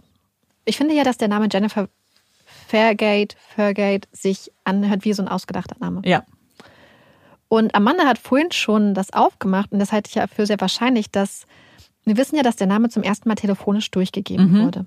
Auf jeden Fall frage ich mich dann halt, ob es sein könnte, weil du hast ja die Theorie auch schon angesprochen, dass der Name Jennifer Fair- Fairgate Jennifer Fairgate ein Fehler war, insofern, dass es eigentlich Jennifer Gate theoretisch wäre. Mhm. Und dann habe ich überlegt, stell dir mal vor, egal, du rufst von irgendwo an und die, der Empfang ist schlecht oder du buchstabi- buchstabierst und du sagst Jennifer Gate. Und dann sagen die, wie bitte? Und dann sagst du nochmal Jennifer Gate, aber die Person hört vielleicht nur das Furgate ja, und denkt, ah, Jennifer Furgate, weil es einfach so ein ähm, Verbindungsfehler ist. Und die Sache ist, also dieser Name, der wird ganz heiß diskutiert, ob man vielleicht daraus auch irgendwas schließen könnte oder ob da vielleicht auch eine, eine Botschaft drin ist. Zum Beispiel gibt es ähm, auf Französisch Fairgate, was Eisentor heißt, also ob das irgendwie ein Hinweis darauf ist. Ähm, oder, also diese Theorie, dass es eigentlich Jennifer Gates sein sollte, gibt es auch. Und ich meine, dass, wenn man etwas übers Telefon durchgibt, dass da erstmal Fehlerpotenzial ist, sehen wir alleine daran, dass hier Fairgate stand und sie mit Furgate unterschreibt. Und es könnte halt sein, dass da äh, eine Marike an der Rezeption saß, weil ich zum Beispiel ähm, habe ja sehr viel auch in Hotels und so gearbeitet. Und eine Sache, die ich nicht kann, ist, wenn mir jemand was buchstabiert, das aufzuschreiben. Ja, Das und beziehungsweise auch in unserem anderen Job mussten wir viel auch mit Leuten aus äh, fern entfernten Ländern reden, wo die Telefonverbindung teilweise echt grottenschlecht war. ja. Und ich habe mir immer so einen abgemüht, weil ich irgendwie das nicht kann. Warum auch immer, mein Kopf schafft diesen Sprung oft nicht. Ja, ich finde es auch nicht so einfach, muss ich sagen. Und ähm, das heißt, dann deswegen hatte ich es gar nicht für abwegig, dass dann einfach vielleicht in der Reservierungsabteilung jemand saß, der dessen Gehirn oder deren Gehirn dann genauso Sprünge macht wie meins, Ja. dass aus Jennifer Gate dann einfach irgendwas verdoppelt wird und was zusammengezogen wird, was nicht zusammengehört und dann Ja. daraus Jennifer Furgate wird. Man muss natürlich auch zum Beispiel jetzt äh, noch sagen, dass wir ja gar nicht hundertprozentig wissen, dass beide Telefonate für die Reservierung von derselben Frau auch gemacht wurden. Ähm, davon geht man jetzt natürlich aus, aber Das Wir wissen wir nicht. nicht. Das wissen wir nicht. Es könnten unterschiedliche Frauen sein. Keine von den beiden muss auch die Person gewesen sein, die am Ende eingecheckt ist. Das kann auch jemand ganz anderes noch Könnte gewesen zum Beispiel für eine Agentur zum Beispiel Zum sprechen. Beispiel, genau. Also wenn da etwas organisiert ist, ist Sexarbeit ja zum Beispiel, würde da ja auch irgendwie reinpassen, wenn man das ähm, organisierter vielleicht macht. Die Sache, die gegen Sexarbeit spricht, sagt man, ist, dass man eben gar kein Geld gefunden hat. Aber, Das das könnte auch dafür sprechen. könnte auch dafür sprechen. Und vor allem, ich habe das vorhin zu Marike gesagt, ich bin mittlerweile überzeugt davon, dass sie Geld hatte. Ich glaube, dass das Geld wie andere Dinge aus diesem Zimmer weggekommen ist. Vielleicht auch irgendwie anders. Vielleicht hat, kannte sie auch irgendwen, dem sie das Geld gegeben hat. Aber ich bin, ich habe so oft mir die Frage gestellt, sie hat nichts bezahlt. Sie hat dieses Hotel nicht bezahlt, was für viele übrigens auch gar nicht verständlich ist, warum da nie eine Zahlung eingefordert wurde. Und man sagt, irgendwie scheinen die alle ganz schön chaotisch gewesen zu sein, weil die haben nach keinem Ausweisdokument gefragt, was komplett gegen jede Richtlinie in diesem Hotel war. Sie haben kein Geld genommen und das, obwohl sie sie mehrfach gesehen haben. Ähm, das ist halt gar nicht nach Protokoll gewesen. Und ich frage mich, wenn sie nie vorhatte, das zu bezahlen, weil sie kein Geld hat. Warum hat sie aber so oft auch Kontakt irgendwie zum Hotel gesucht? Also wir haben ja, zum einen kommt sie in das Hotel und da kann ich mir noch erklären, dass sie vielleicht einfach gesagt haben könnte, ah, mein Mann kommt noch, der bezahlt dann. Dass du dir damit ein bisschen Zeit kaufst, sehe ich. Aber dann kriegt sie die erste Nachricht am nächsten Tag, sie soll bitte bezahlen. Weißt du, an was mich das gerade erinnert? Zu denn? 100 Prozent Woran? an Anna Sorokin oder Davy. Hm, stimmt. Die hat das ja auch so gespielt, dass sie einfach immer, selbst wenn Leute schon Geld Ja. von ihr haben wollten, mehr wollte und sich quasi in dieser Ja. Selbstsicherheit hat versteckt. Ja. Das ist natürlich, wir wissen ja nicht, was genau kommuniziert wurde mit der Rezeption oder ob sie sich da rausgewunden hat oder nicht aus dieser Zahlung. Wir wissen nur, dass sie nicht gezahlt hat. Und ich frage mich, also klar, in so einem Fall, wenn du vielleicht Betrügerin bist und das vielleicht besonders gut umsetzen kannst und weißt, wie du das machst, dann geht es vielleicht. Wenn man aber davon ausgeht, dass es nicht so ist und dann schickt man dir an dem Donnerstag die erste Nachricht, komm zur Rezeption. Und du bist ja, sie ist ja in dem Zeitfenster ist sie möglicherweise nicht im Zimmer, das sind die 20 Stunden, kommt aber am Freitagmorgen wieder, geht auch zur Rezeption, ohne dass sie die Nachricht gesehen hat, geht aber hin, weil sie verlängern möchte. Ah, Spätestens da müsste sie ja davon ausgehen, oh, sie werden mich nochmal nach Geld fragen. Warum die es am Ende nicht eingefordert haben, ist erstmal auch fast irrelevant, weil da vielleicht Buchungsprobleme, vielleicht haben sie die Notiz nicht gesehen. Aber sie muss schon davon ausgehen, dass jemand irgendwann mal eine Zahlung von Ja. ihr will. Und dass sie dann hingeht und verlängert, noch mehr bucht, ohne jemals was gezahlt zu haben, kann sie sich entweder rausgewunden haben oder es hat sie nie jemand drauf angesprochen. Ja. Und dann geht sie in ihr Zimmer, sieht die Nachricht, kommen sie zur Rezeption, war aber ja gerade da, denkt sich vielleicht, ah, okay, mache ich morgen, aber bestellt abends dann einen Zimmerservice und kontaktiert wieder jemanden und bezahlt das wieder nicht. Weil das geht wieder auf die, auf die Dings. Ich kann mir auch vorstellen, also ich habe auch das Gefühl, dass sie allein deswegen Geld gehabt Hm. haben muss, weil sie ja theoretisch vielleicht auch gegessen haben muss. Ja. Mehr als nur Ja. das, was sie bestellt. Also ich weiß es nicht. Vielleicht essen manche Ja. Leute auch einfach extrem wenig. Ähm, die Option gibt es ja. Und sie, wenn sie wirklich 20 Stunden nicht im Hotel war, muss sie ja irgendwo anders gewesen sein. ja. Und es ist, glaube ich, ziemlich schwer, so lange dann irgendwo umherzulaufen ohne Geld, theoretisch, Hm. Frage ich mich. Und ich frage mich halt, gerade wenn wir davon ausgehen, dass es zum Beispiel irgendwas jetzt mit äh, Sexarbeit etc. zu tun hat, wenn wir davon ausgehen, dass sie vielleicht ein Portemonnaie, einen Ausweis dabei hatte, dass es Ja. einfach jemand geklaut hat. Ja, total. Und das ist es natürlich. Es fehlt ja nicht nur Geld, es fehlt ja alles, was man eigentlich dabei hätte, wenn man Mhm. irgendwo wäre. So äh, von den einfachsten Sachen wie eine Handtasche, wo du ja irgendwas Ja. förderst. Oder was ist, wenn sie zum Beispiel sowas wie ein Kurier war, sie irgendwas Ja. gebracht hat, Ja. irgendwas geschmuggelt hat nach Norwegen oder irgendwas mitnehmen wollte und vielleicht auch jemanden treffen sollte, der das dann zum Beispiel bezahlt hätte für sie. Ja, das stimmt. So Leute, die dann sagen, hey, wir treffen dich dann da, nur dann ist alles schief gegangen zum Beispiel. Ja. Und man hat ihr vielleicht den Koffer, wo vielleicht was drin transportiert wurde, abgenommen Ja. und hat sie ausgeschaltet. ja. Und hat dann auch ihre Rechnung, anders als man es ihr vielleicht gesagt hat. Vielleicht hat sie ja gedacht, ach, da kommt schon noch jemand und wird das für mich bezahlen. Ähm, und dann hat man stattdessen das Geld, was sie hatte, und ihr Portemonnaie weggenommen, um jegliche Hinweise auf sie zu verheimlichen. Da scheint ja wirklich viel verschlammt zu worden sein an der Rezeption. Ja. Was ist, wenn, und ich will jetzt nicht unterstellen, dass das immer so war, aber was ist, wenn zum Beispiel bekannt ist, dass da zum Beispiel laxe Sicherheitsvorkehrungen, also man, man weiß ja eigentlich, dass es nicht so sein darf, weil wir wissen ja, dass da sehr viele hochrangige äh, Menschen, äh, Politiker etc. oft waren. Aber was ist, wenn das zum Beispiel deswegen zum Beispiel öfters mal hin ist, weil man weiß, hey, mit diesem Trick kommst du quasi an der Rezeption vorbei und wenn du das machst, wirst du nicht genau hingeguckt.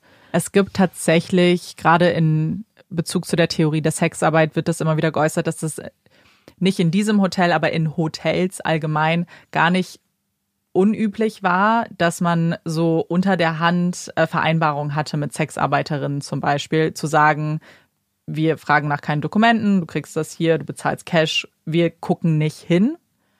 Und das wird eben hier oft benannt, dass vielleicht auch so eine Vereinbarung hier bestehen mhm. haben könnte. Dafür gibt es jetzt keine direkten Beweise und so weiter. Und ja. Ähm, bei der E-Style-Frau hatte man das ja auch überlegt, aber da hat man auch gesagt, dass man eigentlich vieles gefunden, also eigentlich kaum etwas gefunden hat, es wird immer als Theorie geäußert, weil sie halt so, so schön war und so viel rumgereist ist und so. Aber eigentlich wird gesagt, dass es abgesehen davon nicht viel gibt, mhm. weil es dafür dann vielleicht auch sehr extrem wäre. Wenn man davon ausgehen würde, dass sie zum Beispiel viele verschiedene Pässe hätte, ja. wäre das sehr extrem. Dann die Tatsache, dass wenn sie mit Männern geredet wurde, war das selten in so einer Art sag mal, erotischem Kontext, sondern wirkte eigentlich immer eher sehr ähm, uninteressiert aneinander, sehr abgeklärt. Es gibt eine Aussage von einem, einer Zimmerdame, die gesagt hat, dass sie einmal quasi ins Zimmer rein wollte, wo dann auf einmal die E-Style-Frau war oder die vermutete E-Style-Frau mhm. mit einem Mann, aber die hätten weit voneinander weggesessen und sehr ernst geguckt. Und ähm, dann hätte sie das Bett gemacht tatsächlich. Und die Frau und der Mann hätten einfach daneben gestanden, kein Wort gesagt während der ganzen Zeit und das wäre wohl so eine sehr, sehr traurige, sehr ernste Angelegenheit gewesen. Die Unterwäsche passt auch nicht so wirklich. Mhm. Ich glaube, das ist oft wegen dieser ähm, Streichholzschachtel von diesem Erotikversand. Ich habe das Gefühl, dass es Beate Use ist. Es ist Beate Use. Also ich habe es gelesen, dass es, glaube ich, Beate Use ist. Ja, das glaube ich nämlich auch. Also es wird mhm. sonst immer nur gesagt, German. Äh, also ich habe in irgendeiner Quelle gelesen, dass es Beate Use ist. Es muss Beate Use sein, weil ja. es von der Zeit und so eigentlich mhm. das Einzige ist, was passt. Ähm, aber das muss ja auch erstmal nichts heißen. Ich glaube, dass diese Connection oft angedacht wird, aber dafür passt es irgendwie mit der Unterwäsche dann auch nicht. Und was auch gesagt wurde, was interessant ist, dass sie teilweise in so Christian Hotels war. Mm. Denn scheinbar, und das wusste ich nicht, hatte ich keine Ahnung, gab es in den 70er Jahren in Norwegen und vielleicht eher auch in anderen Orten, ich weiß es nicht, so christliche Hotels, wo dann zum Beispiel der Konsum von Alkohol untersagt war. Mm, und die so sehr, sehr strenge Regeln hatten. Und wir wissen ja zum Beispiel, dass selbst in Deutschland, was heißt selbst in Deutschland, Deutschland ist ja echt da so konservativ gewesen, auch noch sowas wie Kuppelei, also zum Beispiel das Zusammenbringen von unverheirateten Menschen unter einem Dach etc. Hm. strafbar war, wenn ich es richtig verstanden habe. Ähm, das heißt, ja, es spricht irgendwie vielleicht nicht so viel dafür, außer halt wahrscheinlich vielleicht ihr Erscheinungsbild, ja. was sie dabei hatte, aber ähm, es wird halt immer wieder als Theorie genannt. Aber dann meinte halt auch die ähm, Margit, die ein Journalistin meinte, so, naja, aufgrund jetzt von ein bisschen Unterwäsche darauf zu schließen, ist halt schon so ein bisschen ja. seltsam. Und ich meine, damit haben wir ja auch so ein bisschen berufliche Hintergründe vielleicht auch zusammengefasst. Es gibt aber natürlich auch noch die Möglichkeit, dass es gar nichts mit ähm, Beruf mhm. oder so zu tun hat, sondern vielleicht mit eher eine Beziehungstat war. Ähm, etwas, was wir aus True Crime ja sehr, sehr häufig kennen. Und wir sagen Beziehungstat in Anführungsstrichen. Ja. Beziehungstat wird ja oft äh, als Euphemismus für Femizide ja. benutzt. Ich meine Beziehungstat, weil diverse Beziehungen, die man haben kann zu Menschen. Ja, im nicht beruflichen Kontext. Genau. Und da gibt es bei Jennifer auf jeden Fall ein paar mhm. spannende Szenarien und Dinge, die wir sehr ausführlich miteinander diskutiert haben. Und dafür müssten wir euch noch jemanden vorstellen. Erstmal muss man sagen, dass es ja einige Zimmernachbarn gab. Also das Zimmer links von ihr war nicht bewohnt, rechts von ihr war bewohnt. Aber ansonsten gab es noch andere Zimmer, die zu dieser Zeit bewohnt wurden, von denen aber ganz wenig Leute Jennifer überhaupt gesehen haben.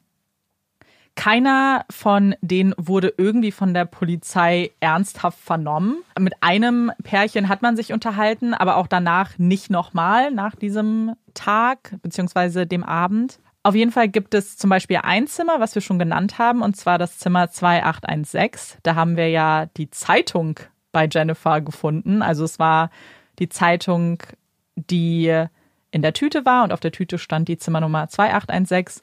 Es war also eigentlich nicht Jennifers Zeitung höchstwahrscheinlich, aber wir wissen nicht, wer in diesem Zimmer gewohnt hat. Da gibt es gar keine Informationen zu. Es hat sich die Polizei damals nicht angeschaut und mittlerweile ist alles zerstört. Alle Akten über diese Zeit, welche Gäste wo gewohnt haben, gibt es nicht mehr. Das heißt, wir können nicht rausfinden, wer in Zimmer 2816 war.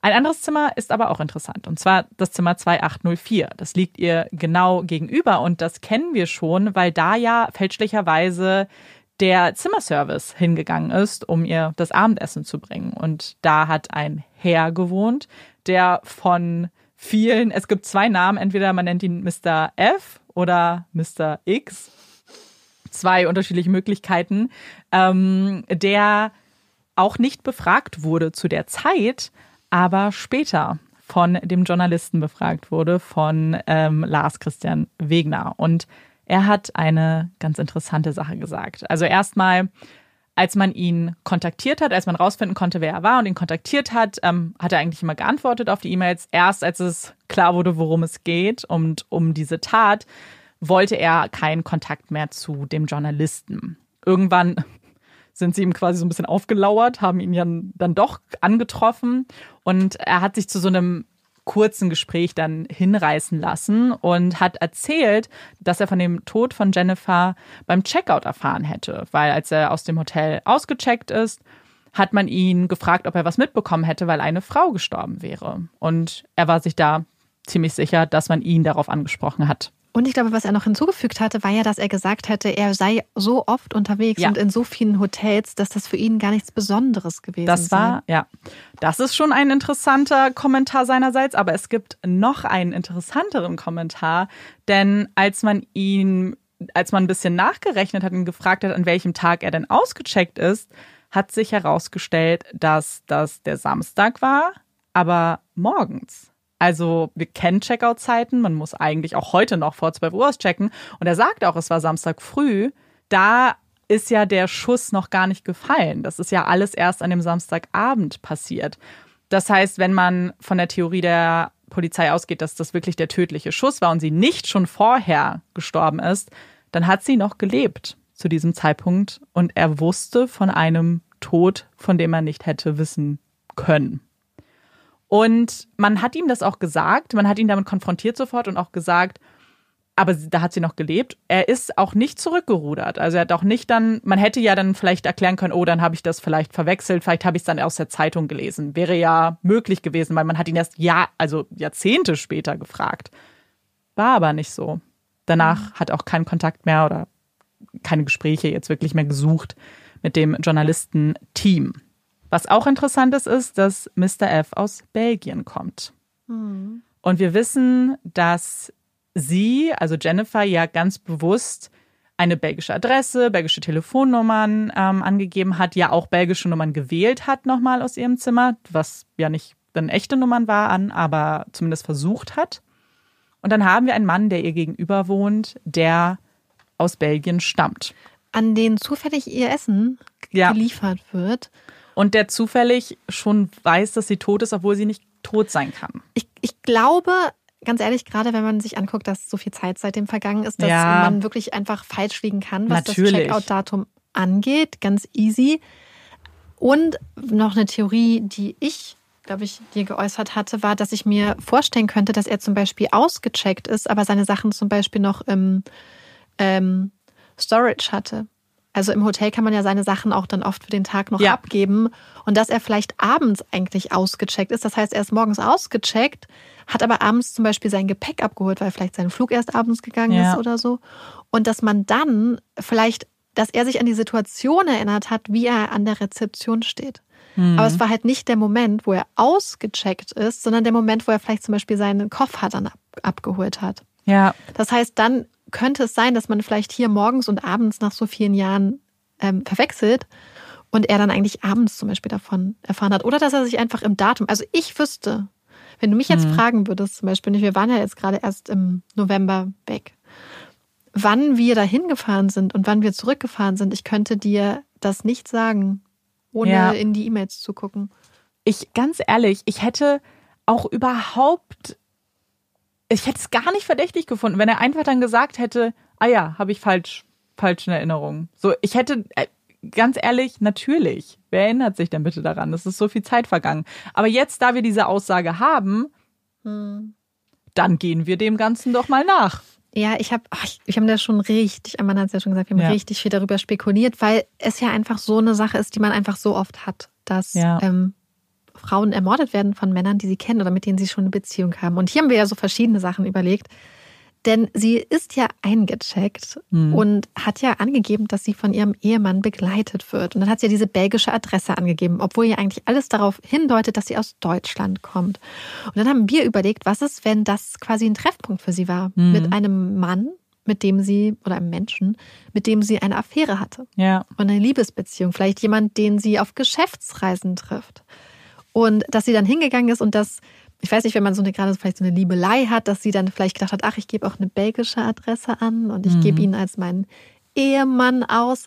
Und dann haben die beiden vielleicht zwei direkt gegenüberliegende Zimmer. Denn ich glaube, der ja. eine interessante Punkt ist auch der mit dem Essen. Ja. Was ist, wenn sie sich in der Zimmernummer geehrt hat? Sie weiß seine ja. Zimmernummer aus ja. dem Kopf. Weil seine Zimmernummer, ich glaube, dass man manchmal die eigene Zimmernummer vielleicht weniger auf dem Schirm hat als die Zimmernummer zum Beispiel des Gegenübers, wenn man mhm. da zum Beispiel oft reingeht. Was ist, wenn sie bestellt hat und ihren Namen gesagt hat, aber fälschlicherweise die falsche Zimmernummer? Was ist, wenn das auf der Rechnung vermerkt werden würde für sein ja. Zimmer, dass er das und das bestellt hat? Und dass das dann zum Beispiel so wäre, upsi, ich habe ja gerade gemerkt, ich habe einen Fehler gemacht, der dir vielleicht äh, dich teuer mhm. zu stehen könnte. Und deswegen hat sich das dann aufgeklärt. Dann war sie so, ach nee, mein Zimmer ist ja da drüben. Ja. Aber eigentlich war sie vielleicht zum Beispiel bei ihm im Zimmer. Das ja. würde halt auch total gut dazu passen, oder bei irgendeinem anderen Menschen. Muss ja nicht er jetzt spezifisch gewesen sein. Ich glaube, er steht halt irgendwie beispielhaft für auch irgendwen für, ja, in diesem genau. Hotel. Bei ihm haben wir jetzt halt so ein paar Anhaltspunkte und so eine Connection, aber halt für irgendeine andere Person könnte er ja auch stehen. Und was ist, wenn sie dann zum Beispiel die 20 Stunden, die sie irgendwo unterwegs mhm. war, bei jemand anderem im Hotel war? Das würde halt auch erklären, wie sie dann halt ohne Unterkleidung von A nach B kommen könnte. Und da hätten halt auch die anderen Sachen immer noch gewesen ja. sein können. Da können ja die ganzen, wenn sie irgendwo anders schläft, nimmt mhm. sie vielleicht ihren Kosmetikbeutel mit, nimmt noch vielleicht noch ein T-Shirt, mhm. noch eine Hose mit oder was auch mhm. immer und lässt ein paar Sachen da, wenn ja. die Idee war, dass sie eigentlich sowieso da bleiben würde. Und wir haben auch überlegt, dass wenn Unterhosen zum Beispiel fehlen, dass das mhm. natürlich auch ein Anzeichen für ein Sexualdelikt sein könnte, ja. weil man vielleicht alles, wo man vielleicht auch Spuren drauf hinterlassen haben könnte, vielleicht mitnimmt. Ja, total. Und vielleicht um auch noch mal ein bisschen konkreter zu werden, weil ich glaube, was bei diesem Fall besonders schwierig ist, ist natürlich ein Szenario zu entwickeln, ähm, was passiert sein könnte, also wie die Tat denn dann was, also irgendwie vonstatten ging. Und für ein ganz bestimmtes Szenario gibt es noch eine Zeugenaussage, die auch von einem der Nachbarn kommt, die aus der Nähe der beiden Zimmer in einer Nacht ähm, Geräusche gehört hat, beziehungsweise etwas, was sich wie ein Streit angehört hat. Wir wissen nicht in welcher Nacht, das wurde nicht spezifiziert. Aber was wäre, wenn es nicht die Nacht eben, also Samstag war ja noch gar nicht die Nacht, sondern der Abend. Was ist, wenn es die Nacht von Freitag auf Samstag wäre? Das würde mit der Bestellung passen. Wir wissen, beide waren zu dem Zeitpunkt mhm. da, erstmal im Hotel. Und was wäre, wenn sie da tatsächlich schon gestorben ist? Was mhm. ist, dann würde das mit dem Befund aus der Autopsie mit dem ähm, mit der unverdauten Nahrung passen. Wenn sie am Freitagabend also schon gestorben ist, da kann man jetzt natürlich irgendwas aufmachen, dass sie ein bisschen was gegessen hat. Es hat, es hat einen Streit gegeben. Ähm, die Waffe ist da. Wir wussten vielleicht auch schon, dass da eine Waffe ist. Vielleicht gibt es da andere kriminelle, andere Aspekte, die auch noch eine Rolle spielen. Keine mhm. Ahnung. Und der Schuss löst sich.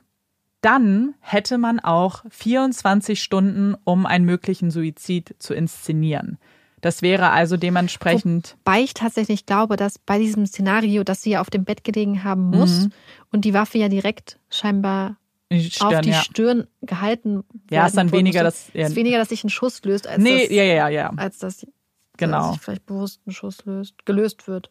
Genau, dass da halt jemand. Klar, also jetzt weniger als so eine Tat im Effekt. Ich glaube, ja, Mhm. das äh, habe ich, glaube ich, falsch beschrieben, aber genau. Ja, vor allem, da kann ich mir vorstellen, gerade wenn es um so eine Situation geht, dass theoretisch wir jetzt hier vielleicht eine junge Frau haben, die vielleicht emotional mehr involviert ist und deswegen zum Beispiel auch sagt, ach hier und ich komme aus Belgien und hier mein Ehemann und dies und das. Theoretisch, reine Spekulation, dass jemand, der zum Beispiel eine Ehe hat oder so oder irgendwas, für so eine Person könnte natürlich was verlieren. Ja, ja, klar. Und was ist, wenn das sowas ist? Und, und was ist zum Beispiel, das haben wir überlegt, was ist, wenn diese Anrufe, die in der Nacht zum Beispiel getätigt wurden, nach Belgien aus, aus dem Zimmer von Jennifer Fairgate, also da habe ich drei Theorien. Einmal, dass man zum Beispiel sagt, ich rufe jetzt deine Frau an, ich gebe dir jetzt Bescheid, aber die Nummer vielleicht gar nicht weiß, wenn man auch vielleicht gar nicht aus Belgien kommt. Hm. Zweite Sache, was ist, wenn es ein etwas passiert ist und der oder die Täterin nachts panisch zu Hause anrufen wollte? Ja. Oder ein Freund oder ein Bekannten aber sich zum Beispiel vertippt hat, weil man aufgeregt ist, weil die Hände zittern. Oder weil man, ich meine, wir sind vor der Zeit des Internets, Ja. weil man nicht mehr genau die Nummer weiß und nach, nach Erinnerungen versucht zu te telefonieren. Dann versuchst du es einmal, es klappt nicht. Dann versuchst du es vielleicht nochmal mit einer anderen Nummer und es klappt nicht. Und dann gibst du es vielleicht auf. Ja. Oder, das ist so eine andere Theorie, wenn sie jetzt zum Beispiel wirklich Suizid begangen hatte, dann könnten das ja vielleicht auch so der Versuch sein, noch ein letztes Mal jemanden zu erreichen. Und wenn man dann zum Beispiel nicht genau die Nummer weiß oder so, oder da irgendwas passiert ist, sodass man es nicht genau weiß, dass man ein letztes Mal versucht, Leute zu erreichen.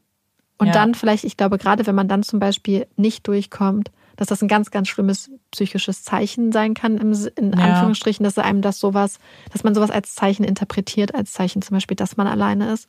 Voll, ja, absolut. Diese Anrufe sind halt wirklich schwierig, weil man ja auch sich die Mühe gemacht hat, dann ja auch Nummern zu nehmen, die ähnlich sind und trotzdem gar nirgends hingekommen ist.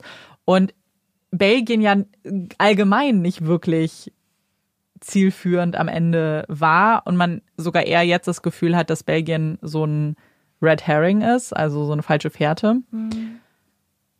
Aber da habe ich mich auch gefragt, wie groß ist denn die Wahrscheinlichkeit, dass zwei Menschen, Mhm. eine Fake-Belgierin, genau gegenüber von einem echten Belgier wohnt? Ja, es ist halt. Natürlich Wahrscheinlichkeiten. es, es gibt, wollte ich gerade sagen, kann man ausrechnen. Immer, aber ich meine nur so, wir haben ja ein riesiges Hotel Ja.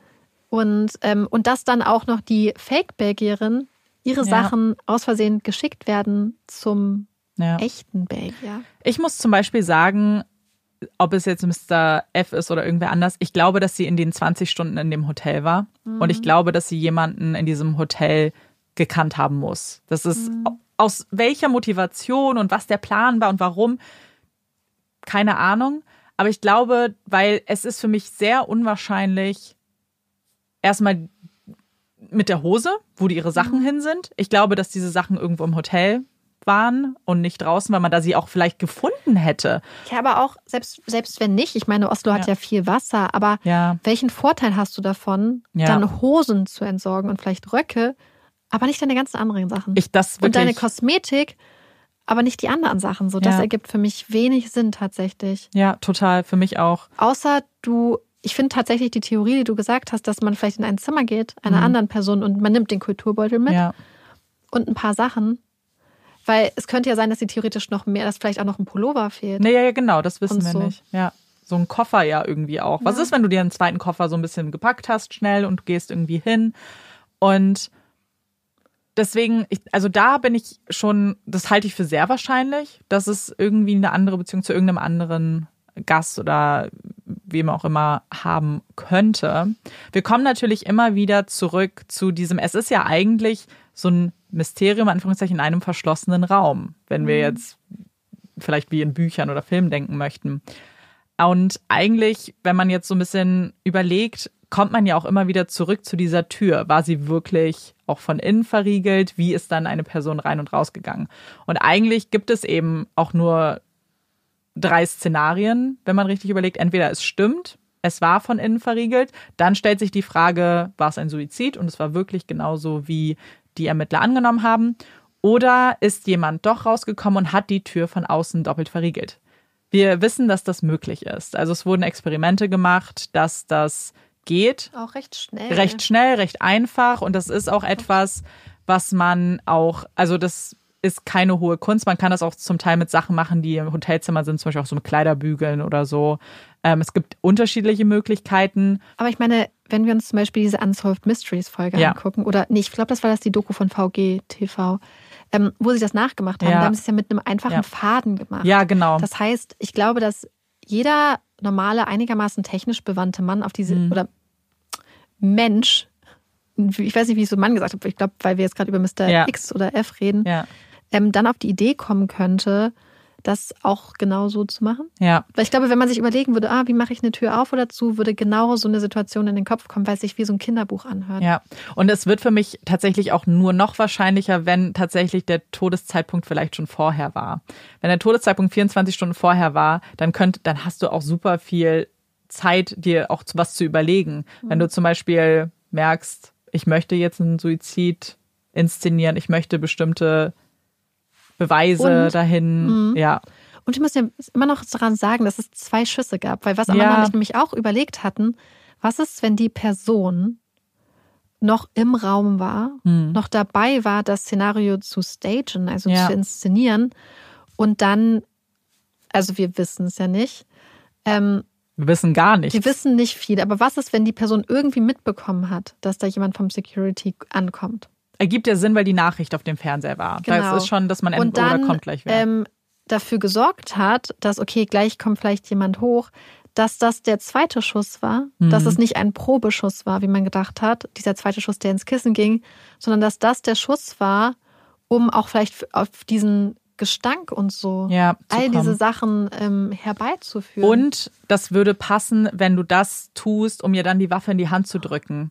Dann ergibt es auch Sinn, weil dann hättest du deine Hand noch auf dem Abzug zum Beispiel und dann kannst du es auch in die Hand tun. Weil was man sagen muss, ist, dass den Druck, den du ausüben musst noch, dieser Death Grip, das ist kein extremer Druck. Du musst nicht leb lebend sein, das ist nicht Ja. viel. Das kann auch einfach eingeklemmt werden. Und ich frage mich gerade, was wäre zum Beispiel, es wurde ja nur ein Schuss gehört. Mhm. Der zweite wurde ja nicht gehört. Ja. Was ist, wenn der erste Schuss zum Beispiel mit so einem Schallschutz vorgenommen wurde? Wenn die Waffe vielleicht auch deswegen weiter vom Kopf weg war, als man angenommen hat, Mhm. weil, und dass die Spritzer, dass die Hand eigentlich viel weiter weg war, wenn du zum Beispiel so einen Schalldämpfer drauf hast, theoretisch, und dass der, also ich weiß nicht, wenn man das dichter macht und dass man deswegen den ersten Schuss nicht gehört hat und dass man deswegen den zweiten Schuss gefeuert hatte, weil man eigentlich zu diesem Zeitpunkt die Leute darauf aufmerksam machen wollte, dass hier etwas ist. Ja. Weil ein Schuss in einem Hotel ist ja theoretisch auch etwas, was Leute mitkriegen. Was Eigentlich ist, wenn schon, das ja. der Moment war, wo du gedacht hast, so, ich möchte jetzt auch, dass die Leute mitkriegen, dass hier was geschossen wurde und dass halt der zweite Schuss gar nicht war ein Probeschuss oder so, sondern der Versuch, die Leute jetzt darauf aufmerksam zu machen, dass geschossen wurde. Ja. Naja, damit das Ganze dann aufgeht, so was man Ja. da geplant hat. Und natürlich kann man, und das ist, verstehe ich auch, dass natürlich erstmal es, warum würdest du das machen, wenn jemand an die Tür klopft? Weil du müsstest doch erstmal davon ausgehen, dass wer auch immer da klopft, vielleicht reingeht, wie kommst du wieder raus? Aber auch da gibt es unterschiedliche Szenarien für. Wir haben auch äh, da ganz viel drüber nachgedacht. Erstmal, vielleicht riskierst du es. Du hast auch vielleicht möglicherweise da jemanden gerade getötet. Naja, und wenn du dir zum Beispiel überlegst, okay, also du könntest dir erstmal denken, die Person wird klopfen und dann zum Beispiel wieder weggehen. Ja. Das ist eine Option. Die Person wird vielleicht klopfen, reinkommen, aber dann ist da erstmal das Badezimmer. Das heißt, wenn du dich zum Beispiel im Badezimmer versteckst, Oh mein Gott, und es war ja auch doppelt abgeschlossen. Das heißt, du kannst vielleicht auch, vielleicht denkst du, die kommt gar nicht rein. Naja, vielleicht denkst du, die Person kommt nicht rein, aber vielleicht denkst du auch, naja, und wenn die Person dann reingeht, wird sie ja erstmal zu der Frau laufen, Ja. weil das theoretisch ja so ein, so ein Reflex vielleicht wäre, dass man der Person helfen wird oder guckt. Und in dem Moment könntest du ja zum Beispiel aus dem Badezimmer in den Flur Ja. Oder du stehst schon bereit, dass wenn die Person da jetzt reinkommt, Ja. dass du die Person niederschießt, dass du die Person niederstreckst mit irgendwas. Also ähm, das ist ja auch eine Option, Absolut. dass du einfach es drauf ankommen lässt. Und gerade wenn, zum Beispiel, wir hatten ja die Geheimdiensttheorie, das wird ja dann gut koordiniert sein. Ja, ja, ja, auf jeden Fall. Da hättest du dann ja auch Leute, die das beobachten. Ja. Ja, absolut. Also natürlich gibt es so Dinge, bei denen man das Gefühl hat, würde man das riskieren. So, da ist ja sehr viel Potenzial, irgendwie erwischt zu werden. Aber es gibt dafür Versuche, wie es für alles mhm. irgendwie Erklärungsversuche ja auch gibt. Wollen wir jetzt mal die äh, Marike-Theorie? Ja. Also. Die Marike-Theorie wird auch die beiden Fälle wieder zusammenführen, ja, weil hab, wir jetzt lange über Jennifer geredet hab, haben. Ich habe zwei Theorien, die beide Fälle zusammenführt. Also so zwei Theorien, die so ein bisschen ähnlich sind. Ja. Also, und jetzt wird es richtig abgespaced, das ist uns bewusst. Wir bewegen uns jetzt ziemlich weit weg von, teilweise weit weg eventuell von den Tatsachen des Falles. Meine Theorie ist, dass es ja theoretisch irgendeine Verbindung geben könnte zwischen der E-Style-Frau und Jennifer. Zum Beispiel eine familiäre Verbindung oder dass die beiden zum Beispiel sich irgendwie kannten, zum Beispiel für die gleiche Organisation gearbeitet mhm. haben.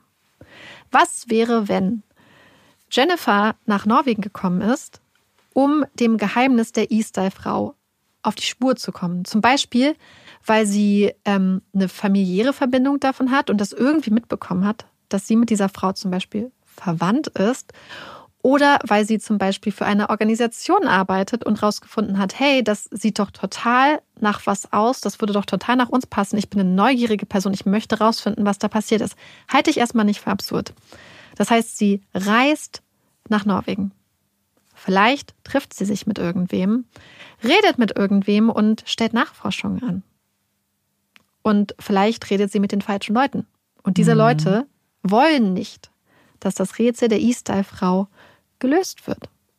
Und das können irgendwelche Leute sein, die damit was zu tun hatten oder auch irgendwas anderes. Und diese Menschen töten Jennifer, weil auch dieses mit, dass die Sachen aus der Kleidung raus ja. sind und so, das sind ja alles schon sehr, sehr ähnliche Sachen irgendwie, die wir da feststellen und ähm, senden vielleicht ein Zeichen. Ja. Also ich, meine Theorie war ursprünglich noch ein bisschen anders, aber ähm, wir haben ja mittlerweile herausgefunden, dass es sehr unwahrscheinlich ist, dass die E-Style-Frau ein Kind hatte, beziehungsweise ja. im Autopsiebericht stand, nein, ähm, sie hatte kein Kind, sie war auch nicht schwanger. Ich weiß nicht, ob man es zu 100 Prozent ausschließen kann, weil das ist jetzt ja ein Autopsiebericht aus den 70er Jahren. Es kann sein, dass es perfekt geguckt wurde. Vielleicht äh, gibt es da auch Variationsmöglichkeiten und Möglichkeiten für Fehler. Äh, theoretisch möglich, ich bin mir nicht zu 100 Prozent sicher. Ähm, aber was wäre, wenn es sowas wäre? Ja. Dass Jennifer wegen der E-Style-Frau in Norwegen war, weil es sind ja auch genau 25 Jahre später. Mhm. Weil wie groß ist die Wahrscheinlichkeit, dass da wirklich zwei Frauen getötet werden oder ermordet werden? Oder was ist selbst, was ist selbst, wenn Jennifer nichts, keine persönliche Bedingung zur E-Style-Frau hatte, aber sich zum Beispiel in einem psychischen Ausnahmezustand befunden hatte und irgendwie das Gefühl hatte, sie hatte eine ja. Verbindung zur E-Style-Frau. Und es fehlt ja zum Beispiel der Koffer. Ja. Was ist, und das frage ich mich, was wäre, wenn sie diesen Koffer abgegeben hätte am Bahnhof und geplant ah, so hatte, mhm. theoretisch, mhm. was ist, wenn sie geplant hatte, diesen Koffer zum Beispiel abzugeben, aber zum Beispiel, weil es ja gleich als Suizid gesehen wurde, dass dann nie eine Kommunikation gewesen wäre, wenn man nie geforscht hätte, weil man nie auf die Idee gekommen wäre, beim Bahnhof nachzufragen, ob zufällig in der Woche danach oder drei Tage danach irgendwelche Koffer in irgendwelchen Schließfächern waren. Ja. Was ist, wenn sie das nachstellen wollte? Weil das gibt es ja teilweise, dass ähm, berühmte Suizide dazu führen, dass Menschen Suizid mhm. begehen, leider. Und was ist, wenn da theoretisch noch mehr gekommen wäre? Ja. Das wäre eine Möglichkeit. Weißt du, das ist, wenn, wenn das gewesen wäre. Oder wenn sie, wie gesagt, vielleicht dicht auf der Spur war, der E-Style-Frau, aber mit den, den falschen Leuten die falschen Fragen gestellt hat. Vielleicht Leute, wo sie dachte, ich, ich rede mit dir, weil ich vielleicht der Sache viel dichter auf der Spur bin, weil ich bestimmt vielleicht schon in einer Organisation drin bin, weil ich Einblicke habe, die zum Beispiel wir jetzt alles als Nein nicht haben. Und ich rede mit einer Person, wo ich denke, dass die Person mir helfen kann, aber die Person steckt viel, viel dichter drin, als ich denke. Und deswegen werde ich aus dem Weg geräumt. Weil sie war ja 20 Stunden nicht, vielleicht war sie auch wirklich nicht im Hotel. Das kann Was sein, ist, wenn sie eine Perücke getragen hat? Also die E-Style-Frau hatte ja zum Beispiel viele Perücken dabei. Was ist, wenn Jennifer auch Perücken dabei hatte? Du hast, glaube ich, gesagt, dass das ja. gar nicht so unwahrscheinlich ist, weil sie ja so kurze schwarze Haare hatte. Ich persönlich halte es nicht für unwahrscheinlich, einfach weil eben mit den kurzen Haaren und weil das die einzige auch für mich Erklärung wäre, vielleicht wie sie gar nicht aufgefallen ist und dass sich keiner an sie erinnert hat, weil, und wir hatten das schon angedeutet, dieser Sketch, der veröffentlicht wird, ist sehr spezifisch Und wenn du den anguckst, aber sie vielleicht auch eine gut gemachte Perücke mit längeren Haaren getragen hat. Wir haben zum Beispiel auch Fotos gesehen, bei Reddit haben andere Nutzer ihr andere Frisuren verpasst mit längeren Haaren. Es sieht ganz anders aus. Mhm. Und ich, ich hätte das Gefühl, dass das alleine schon reichen würde, dass Leute sie nicht mehr erkennen. Ich habe das Gefühl, dass gerade so kurze schwarze Haare sind so prägnant, dass du das nicht erkennen würdest dann vielleicht. Ja. Weil das so viel Fokus auf sich zieht. Und es reicht ja zum Beispiel auch, dass eine Frau auf einmal einen ganz anderen Kleidungsstil hat, eine ganz andere Haarfarbe. Und wenn man dann unaufmerksam hinguckt, ist es eine andere Frau. Ja, voll. Ja, ich finde das schon spannend, weil am Anfang war die Theorie, ob sie vielleicht irgendwie verwandt sein können, Mutter, also Tochter. Also meine erste Theorie war, die Easter-Frau ist Agentin, arbeitet für einen Geheimdienst. Aber sie möchte nicht mehr, denn sie wird schwanger und bekommt ein Baby. Und zwar im Jahr 1970, was ja möglicherweise höchstwahrscheinlich das Jahr ist, in dem Jennifer geboren wurde. Möglich, ja, passt. Theoretisch.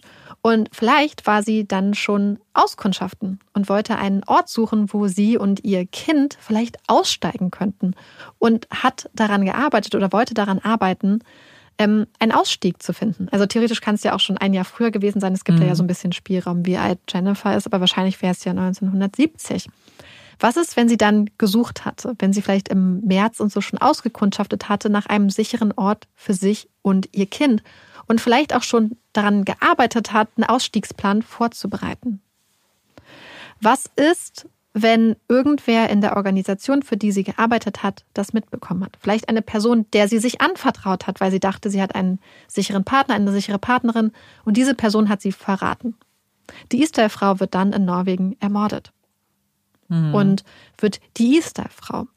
Was ist, wenn Ihr Kind dann trotzdem im Rahmen zum Beispiel des Geheimdienstes oder ähm, als Kind von Geheimdienstangehörigen aufgezogen wird? Was ist, wenn das Kind Jahre später durch Zufall oder weil zum Beispiel eine Person auf dem Totenbett, am Sterbebett etwas beichtet, vom Schicksal ihrer Mutter erfährt? Und erfährt vielleicht, dass die Menschen, die sie zum Beispiel ihr Leben lang aufgezogen haben, dahinter stecken. Ja. Was ist, wenn dieses Baby und jetzt diese junge Frau sich auf den Weg nach Norwegen macht, um das Schicksal ihrer Mutter zu recherchieren und herauszufinden ähm, oder beziehungsweise ihrer Mutter vielleicht ihren Namen zurückzugeben? Ja. Und was ist, wenn sie vielleicht sogar Leute hat, die das wissen und dann könnte ich mir zwei Sachen vorstellen. Entweder, dass sie zum Beispiel weiß, dass ihre Mutter tot ist und dass sie ein Zeichen setzen möchte für die Leute, die ihr das angetan haben, indem sie sich auch umbringt ja. indem sie Suizid begeht und diese Parallelen aufmacht zur E-Style-Frau. Oder wie gesagt, sie kommt den falschen Leuten auf die Fährte oder auf die Spur und wird ermordet. Ja. Das war am Anfang meine Theorie, als das noch nicht stand. Deswegen, wir haben auch den ähm, Journalisten, der die ähm, über Jennifer ja. recherchiert hat, angeschrieben und gefragt, ob die DNA der E-Style-Frau mit der DNA von Jennifer verglichen wurde. Ich meine, es ist ja trotzdem noch relevant, weil selbst wenn sie nicht die Mutter ist, kann sie ja auch trotzdem verwandt mit ihr sein. Ja, so eine Nichte zum genau. Beispiel oder irgendeine andere Angehörige. Wir, wir haben super glaube, viel gesucht. Weil warum ja. wir darauf gekommen sind, mhm. ist, weil die beiden sich auch ähnlich sind. Ja. Und wir haben ja zum Beispiel die Waffe, die ja so ein bisschen mhm. so ein Relikt aus dem Kalten Krieg ist. Wir haben schon überlegt, ob vielleicht das auch mhm. zusammenhängt, ob das eine Waffe ist, die da irgendwie auch aus der Zeit ja. kommen könnte. Und es ist ja auch übrigens ganz interessant, weil die Waffe wahrscheinlich aus Ungarn ja stammt. Ich weiß mhm. nicht, wie es bei der Easterfrau gab es ja auch eine Beziehung zu Osteuropa, oder? Eine möglicherweise, möglicherweise also es gab die ne? Möglichkeit, dass sie aus Osteuropa stammt. Ähm, und ich habe nämlich geguckt, die Postleitzahl, die sie angegeben hat, ähm, das ist eine ungarische Postleitzahl. Also in Ungarn mhm. gibt es diese Postleitzahl. Super weit hergeholt, aber ähm, so ein bisschen. Es muss geguckt. ja nicht weit hergeholt werden. Es gibt ja zum Beispiel Theorien, dass ähm, die Easter-Frau zum Beispiel als Zwangsarbeiterin aus Osteuropa nach Deutschland gekommen ist. Mhm. Und das quasi so diese Migration in ihrer Jugend war, weil wir wissen, dass schon sehr, sehr junge Kinder auch als Zwangsarbeiter und als Zwangsarbeiterin verschleppt wurden und Menschen einfach so natürlich offensichtlich von den Nationalsozialisten mhm. verschleppt und in Anführungsstrichen umgesiedelt wurden. Und ähm, das heißt, es könnte natürlich auch vielleicht eine Familienverbindung dorthin geben. Ja. Aber. Aber es gibt halt weiß. schon Parallelen und ich, und wir sind nicht die Ersten, die diese mhm. ziehen. Wir werden nicht die Letzten sein. Es ist und es würde halt auch passen mit, ähm, dass die Easter-Frau sich ja immer als belgisch ausgegeben hat. Ja, und, und Jennifer ja auch. Und Jennifer ja auch, obwohl sie ja wahrscheinlich keine, ja. Ja, und ähm, das ist ja interessant. Ja, total. Zumal ja auch wirklich diese Verbindung aus Deutschland äh, nach Deutschland sehr, mhm. sehr interessant ist. Ja, deswegen, das war so ein bisschen, ich habe gedacht, das hört sich natürlich ein bisschen an wie so ein Roman oder so. Bei all diesen Theorien, offensichtlich sind manche wahrscheinlicher als andere. Für manche spricht auch deutlich mehr als für andere, zumindest mit dem Wissensstand, den wir haben.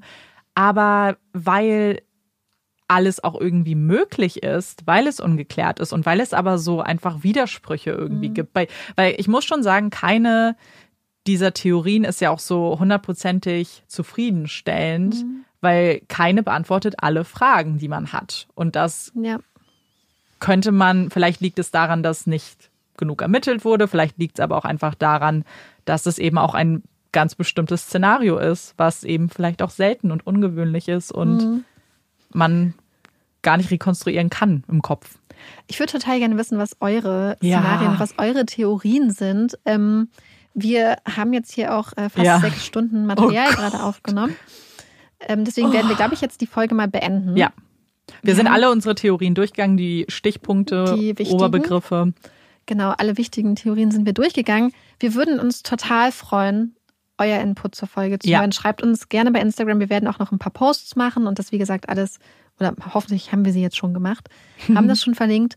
Ähm, wir würden uns total freuen, uns, wenn ihr irgendwelche coolen Inputs habt, wenn euch irgendwas einfällt, wenn ihr denkt, ach Mensch, da ist ja noch das und das, darüber ja. sollte man reden, weil wir wirklich nochmal Lust hätten, mit eurem Input nochmal über die Folge zu reden, mit quasi euren Ideen, mit euren Augen, euren ja.